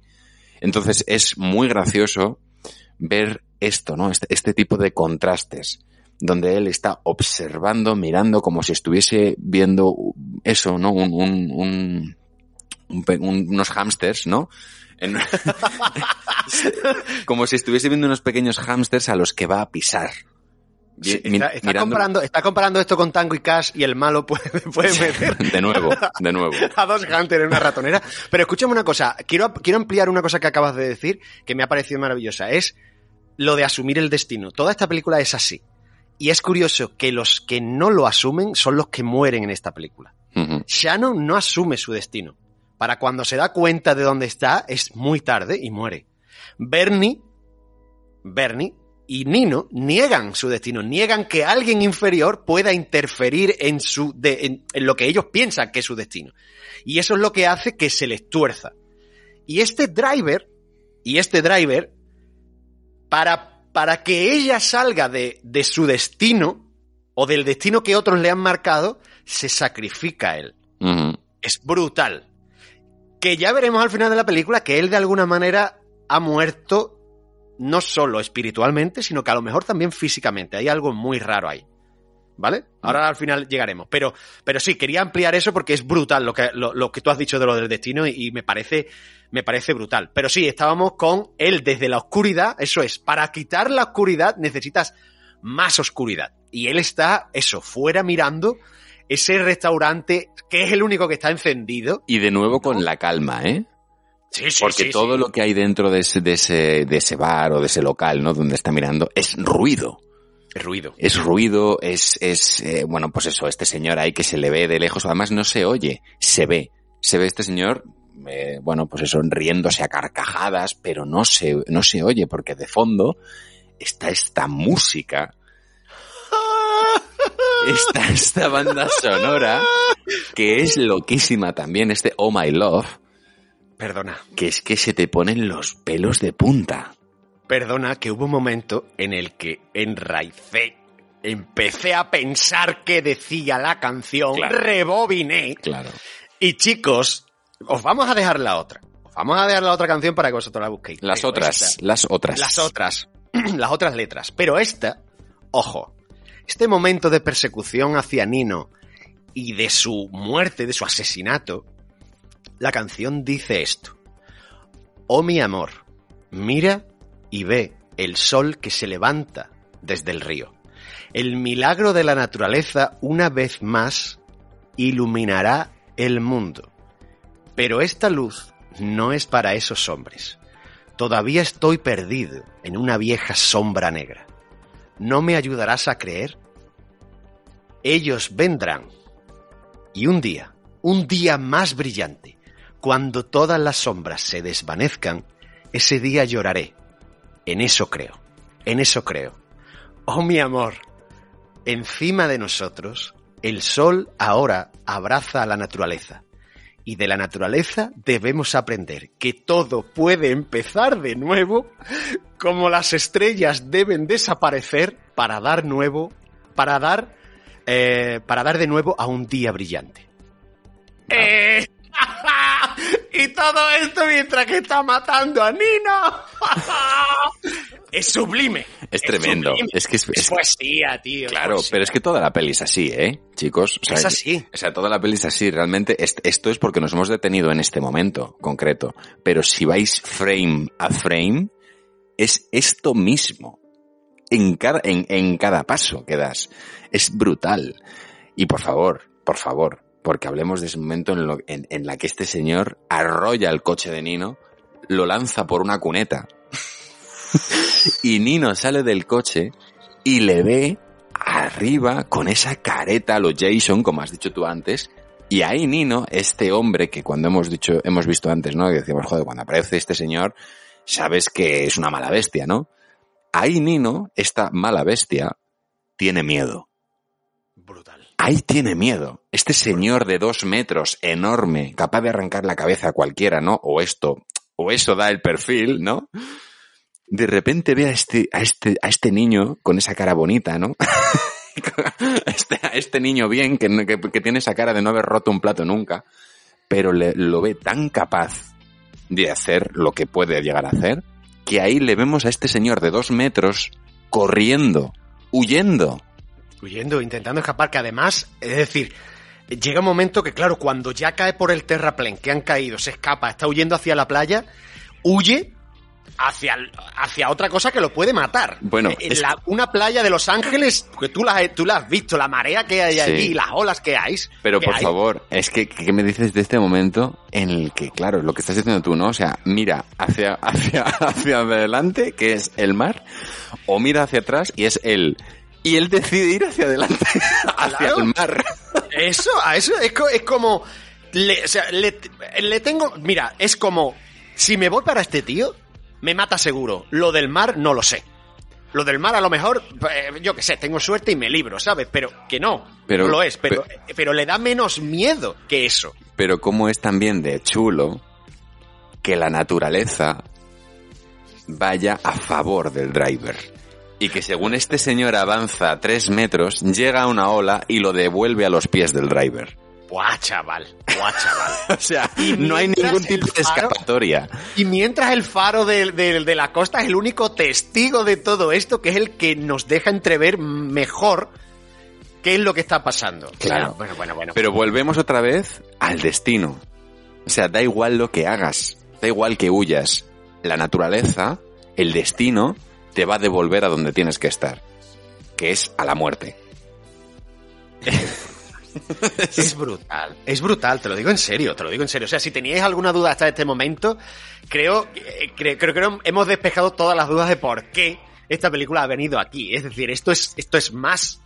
O sea, es, es más, trasciende una cosa bonita, no es simplemente eso. Esto es Es cine, chicos, esto es cine en mayúsculas. eh, Cine en mayúsculas. Ya sabéis, ya, ya, ya, ya todos sabéis, los que ya nos habéis acompañado en Nakatomi durante estas dos temporadas, dos temporadas y media que llevamos, ya sabéis que a partir de, de determinado número de programa, ¿no? De- en la temporada, subimos una marcha. subimos una marcha y esto es una demostración, ¿no? De, este, de este cine en mayúsculas del que hablamos. Pero bueno, él muere a manos de este driver y bueno, a partir de ahora pues, eh, claro, él ya también, todos como estamos diciendo, ¿no? Empiezan a asumir cuál es su finalidad, su fin, ¿no? Su, su destino y él llama al personaje de Albert Brooks, ¿no? Para, para también acabar con esto cuanto antes. Diga. ¿Te sabes la historia del escorpión y la rana? Tu amigo Nino no ha conseguido cruzar el río. Creo que esto ya ha ido bastante lejos. ¿Ves alguna razón para que continúe? Creo que deberíamos vernos. ¿Por qué? Bueno, tu novia, tú y yo somos los únicos que quedamos con vida. ¿Qué te parece esa razón? Mañana. Hay un sitio en Sherman Way. Es un restaurante que se llama La Gran Muralla. ¿Lo conoces? Podemos hablar. No tardaré mucho.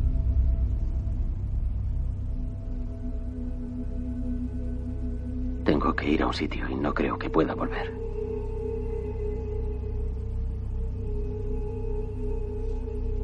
Solo quiero que sepas que poder estar contigo y con Benicio ha sido lo mejor que me ha pasado en la vida. Traes la pasta.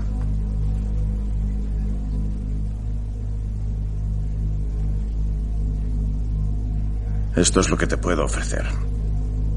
Tú me das la pasta y ella queda a salvo. Para siempre. Nadie sabrá que existe. Saldrá del mapa.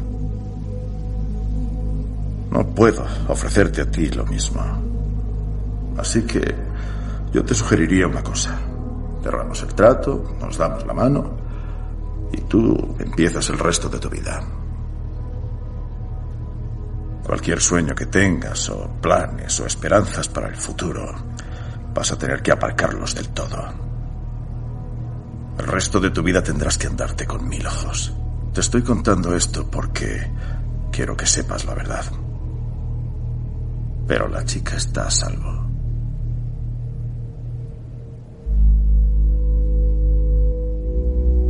¿Dónde está el dinero?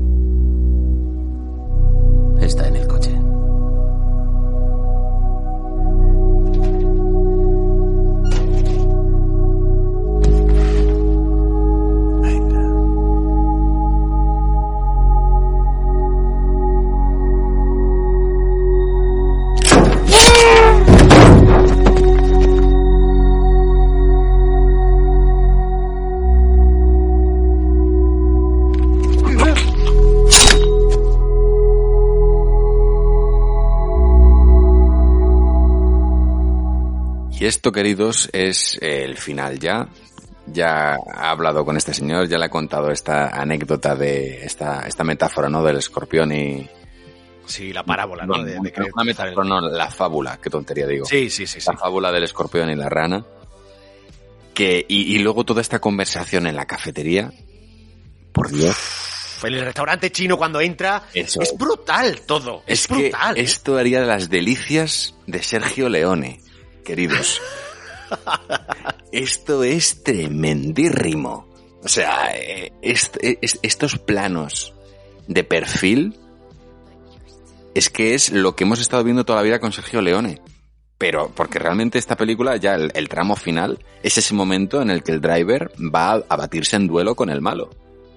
Lo que pasa que están en un restaurante chino y en lugar de tener esos campos abiertos, ¿no? Y esos planos de con la mano cerca del revólver, lo- los tenemos separándoles una mesa de un restaurante. Y sin embargo parece que están a kilómetros. Claro. Porque es que, porque es que Bernie eh, es como el profesional de esto frío y el otro es, si este es frío, este es, Claro, este es- Clint Eastwood. eso este te iba es a Clint decir. Eastwood sin, sin, una, sin una mueca, o sea, hay una sonrisa solo. Claro, es que Bernie se topa con alguien más frío que él. Es brutal. se topa con, con la horna de, su- de- de su zapato, ¿no? O sea, es, es como tremendo. Y, y- y ver que este señor le, le- le está diciendo, ¿no? Todo lo que le está diciendo, que le dice, oye, mira, este es el, esto es lo que hay. Yo puedo asegurarte que tu chica no le va a pasar nada, que va a estar bien, pero no te puedo asegurar lo mismo para ti. A sabiendas de lo que va a hacer después. Mucha tela eso, ¿eh? Mucha tela eso, ¿eh? Pero cómo es también que de nuevo ves en la mirada de él la misma mirada que cuando vistes, que cuando vio a Oscar Isaac en el suelo apaleado. Que dijimos, este tío ya ha visto muchos Oscar Isaac en el suelo apaleados. Pues este tío ha escuchado muchas veces estas palabras ya. Esto de no, yo te puedo prometer que tú no sé qué, no sé qué, no sé cuántos. O sea, esto no es nuevo para esta persona. Él sabe dónde va. Y cuando va adelante, ¿no? Que, que a- va a entregarle el dinero, que va como dos pasos por delante, sabe perfectamente cuál es el destino. Sabe cuál es la intención. No sabe el cómo, no sabe el cómo, pero sabe eh, el qué. Que a- eh, eh, hacia dónde va. Además, la única respuesta que él da es una sonrisa. Mm, Que no sabemos, obviamente, eh, quiero decir, hasta este punto no sabemos si es de asentimiento, si es de ya lo sé, si es de todo o todo a la vez. Pero obviamente vemos hacia dónde va y no, y no hace nada. Y no hace nada por evitarlo. De Para, hecho, para mí es... a él le deja que el destino le venga. Claro, es, es lo que iba. Para mí la sonrisa es eso. Para mí la sonrisa es él asumiendo lo que hay. Esto es lo que hay. Ya está. Y me voy a estar en paz con eso. Yo sé cuál es mi final, que, y, y mi final es hoy, dentro de unos minutos. Entonces estoy relajado con eso, porque sé que ella está a salvo, pero sé que además me voy a llevar a esta persona por delante. Ya está. Es- y con es- eso estoy en paz. Es magnífico y tenemos que decir cómo se desarrolla la pelea final, tío. O sea, que todo sea un juego de sombras. Sí, sí, sí. Eh, que todo sea, bueno, todo, no casi todo, porque se le ve con, cómo le coge el cuchillo y le da al otro en el cuello, ¿no? Pero Cuando él se ha llevado ya una puñalada, una puñalada en el estómago. Pero, pero, mm, que sea eso, con el juego de sombras, otra vez, es a la luz del día y lo que vemos es la oscuridad, la sombra que decía la canción.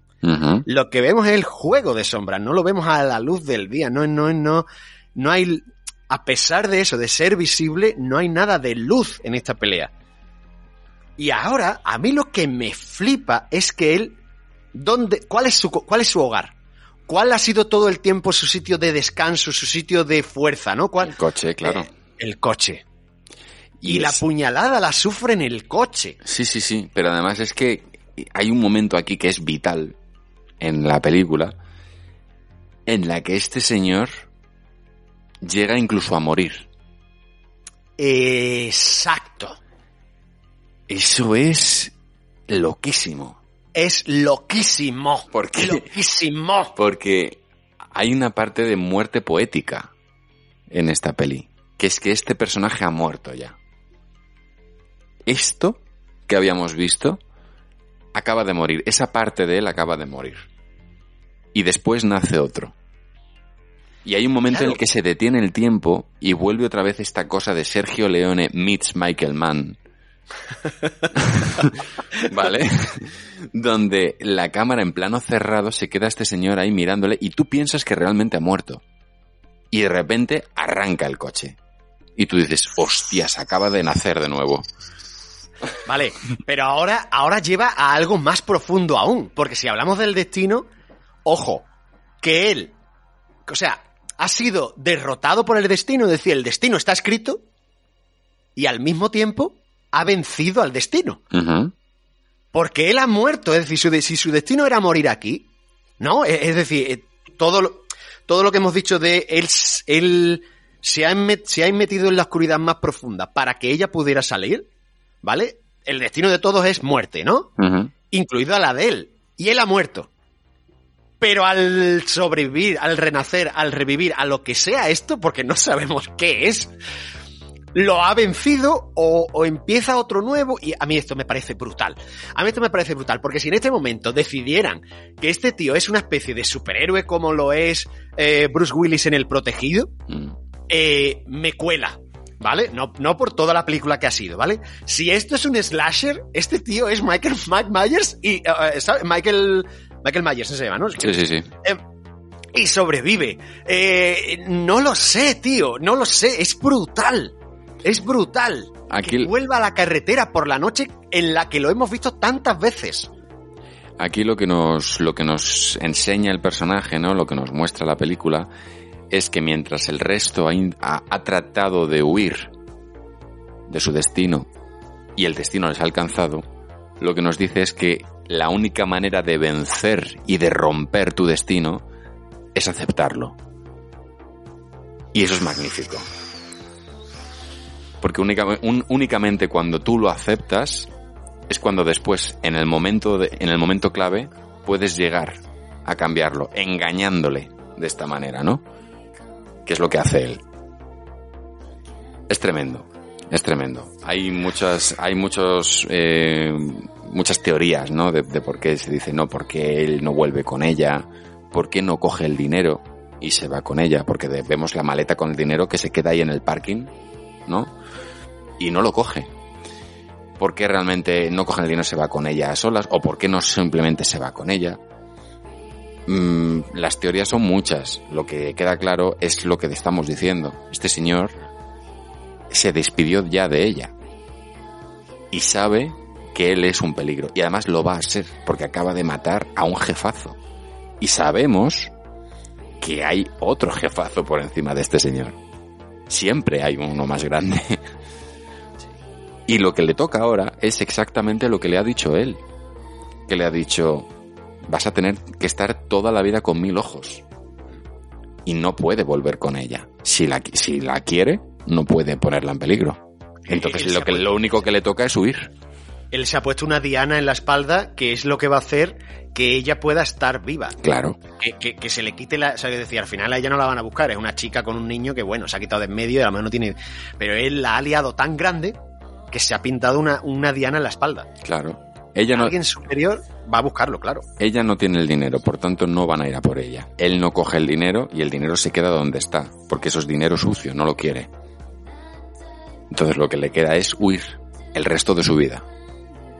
Y ahí ya, pues lo, lo que no sabemos es lo que decíamos antes, si volveremos a ver a, esta- a este hombre con su cazadora y el escorpión, o, o si llegó a algún sitio con, vivo, con vida, porque es que no llegamos a verlo. No llegamos a verlo, porque lo único que sabemos es que este señor conduce. Y ya está. No sabemos más. Es sublime. es sublime. Drive es una romanza sobre la soledad, un canto a la noche, un homenaje al neón. Una película que habla de personajes que no buscaban más que encontrarse en otro momento de sus vidas, en otro lugar. Su banda sonora ya es icono, su fotografía será estudiada, pero sobre todo lo que uno le queda después de verla es un sentimiento de plenitud que te recuerda por qué amas este arte. Bueno, y una vez más hemos cortado una película en trocitos muy pequeños y os la hemos servido en bandeja de plata. Solo esperamos de todo corazón que os haya gustado tanto como a nosotros. Y recordad, hay 100.000 podcasts en esta ciudad. No necesitamos ruta. Tú nos dices dónde y cuándo y nosotros te damos nuestro tiempo. En el transcurso de ese tiempo, somos tuyos. Pase lo que pase.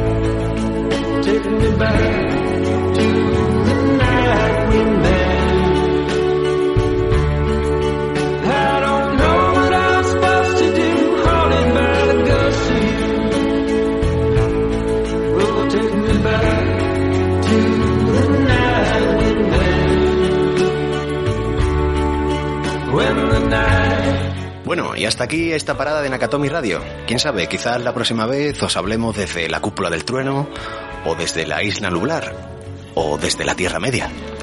Lo que seguro es que disfrutaremos tanto como lo hemos hecho con este programa. Y ya sabéis, podéis seguirnos en redes sociales, en Twitter, arroba nakatomir, y nuestro correo electrónico, gmail.com. Ahí podéis darnos vuestras recomendaciones, decirnos qué paradas son obligadas a hacer y dónde nunca debemos parar. Lo que seguro es que nos vemos en el próximo Nakatomi Radio.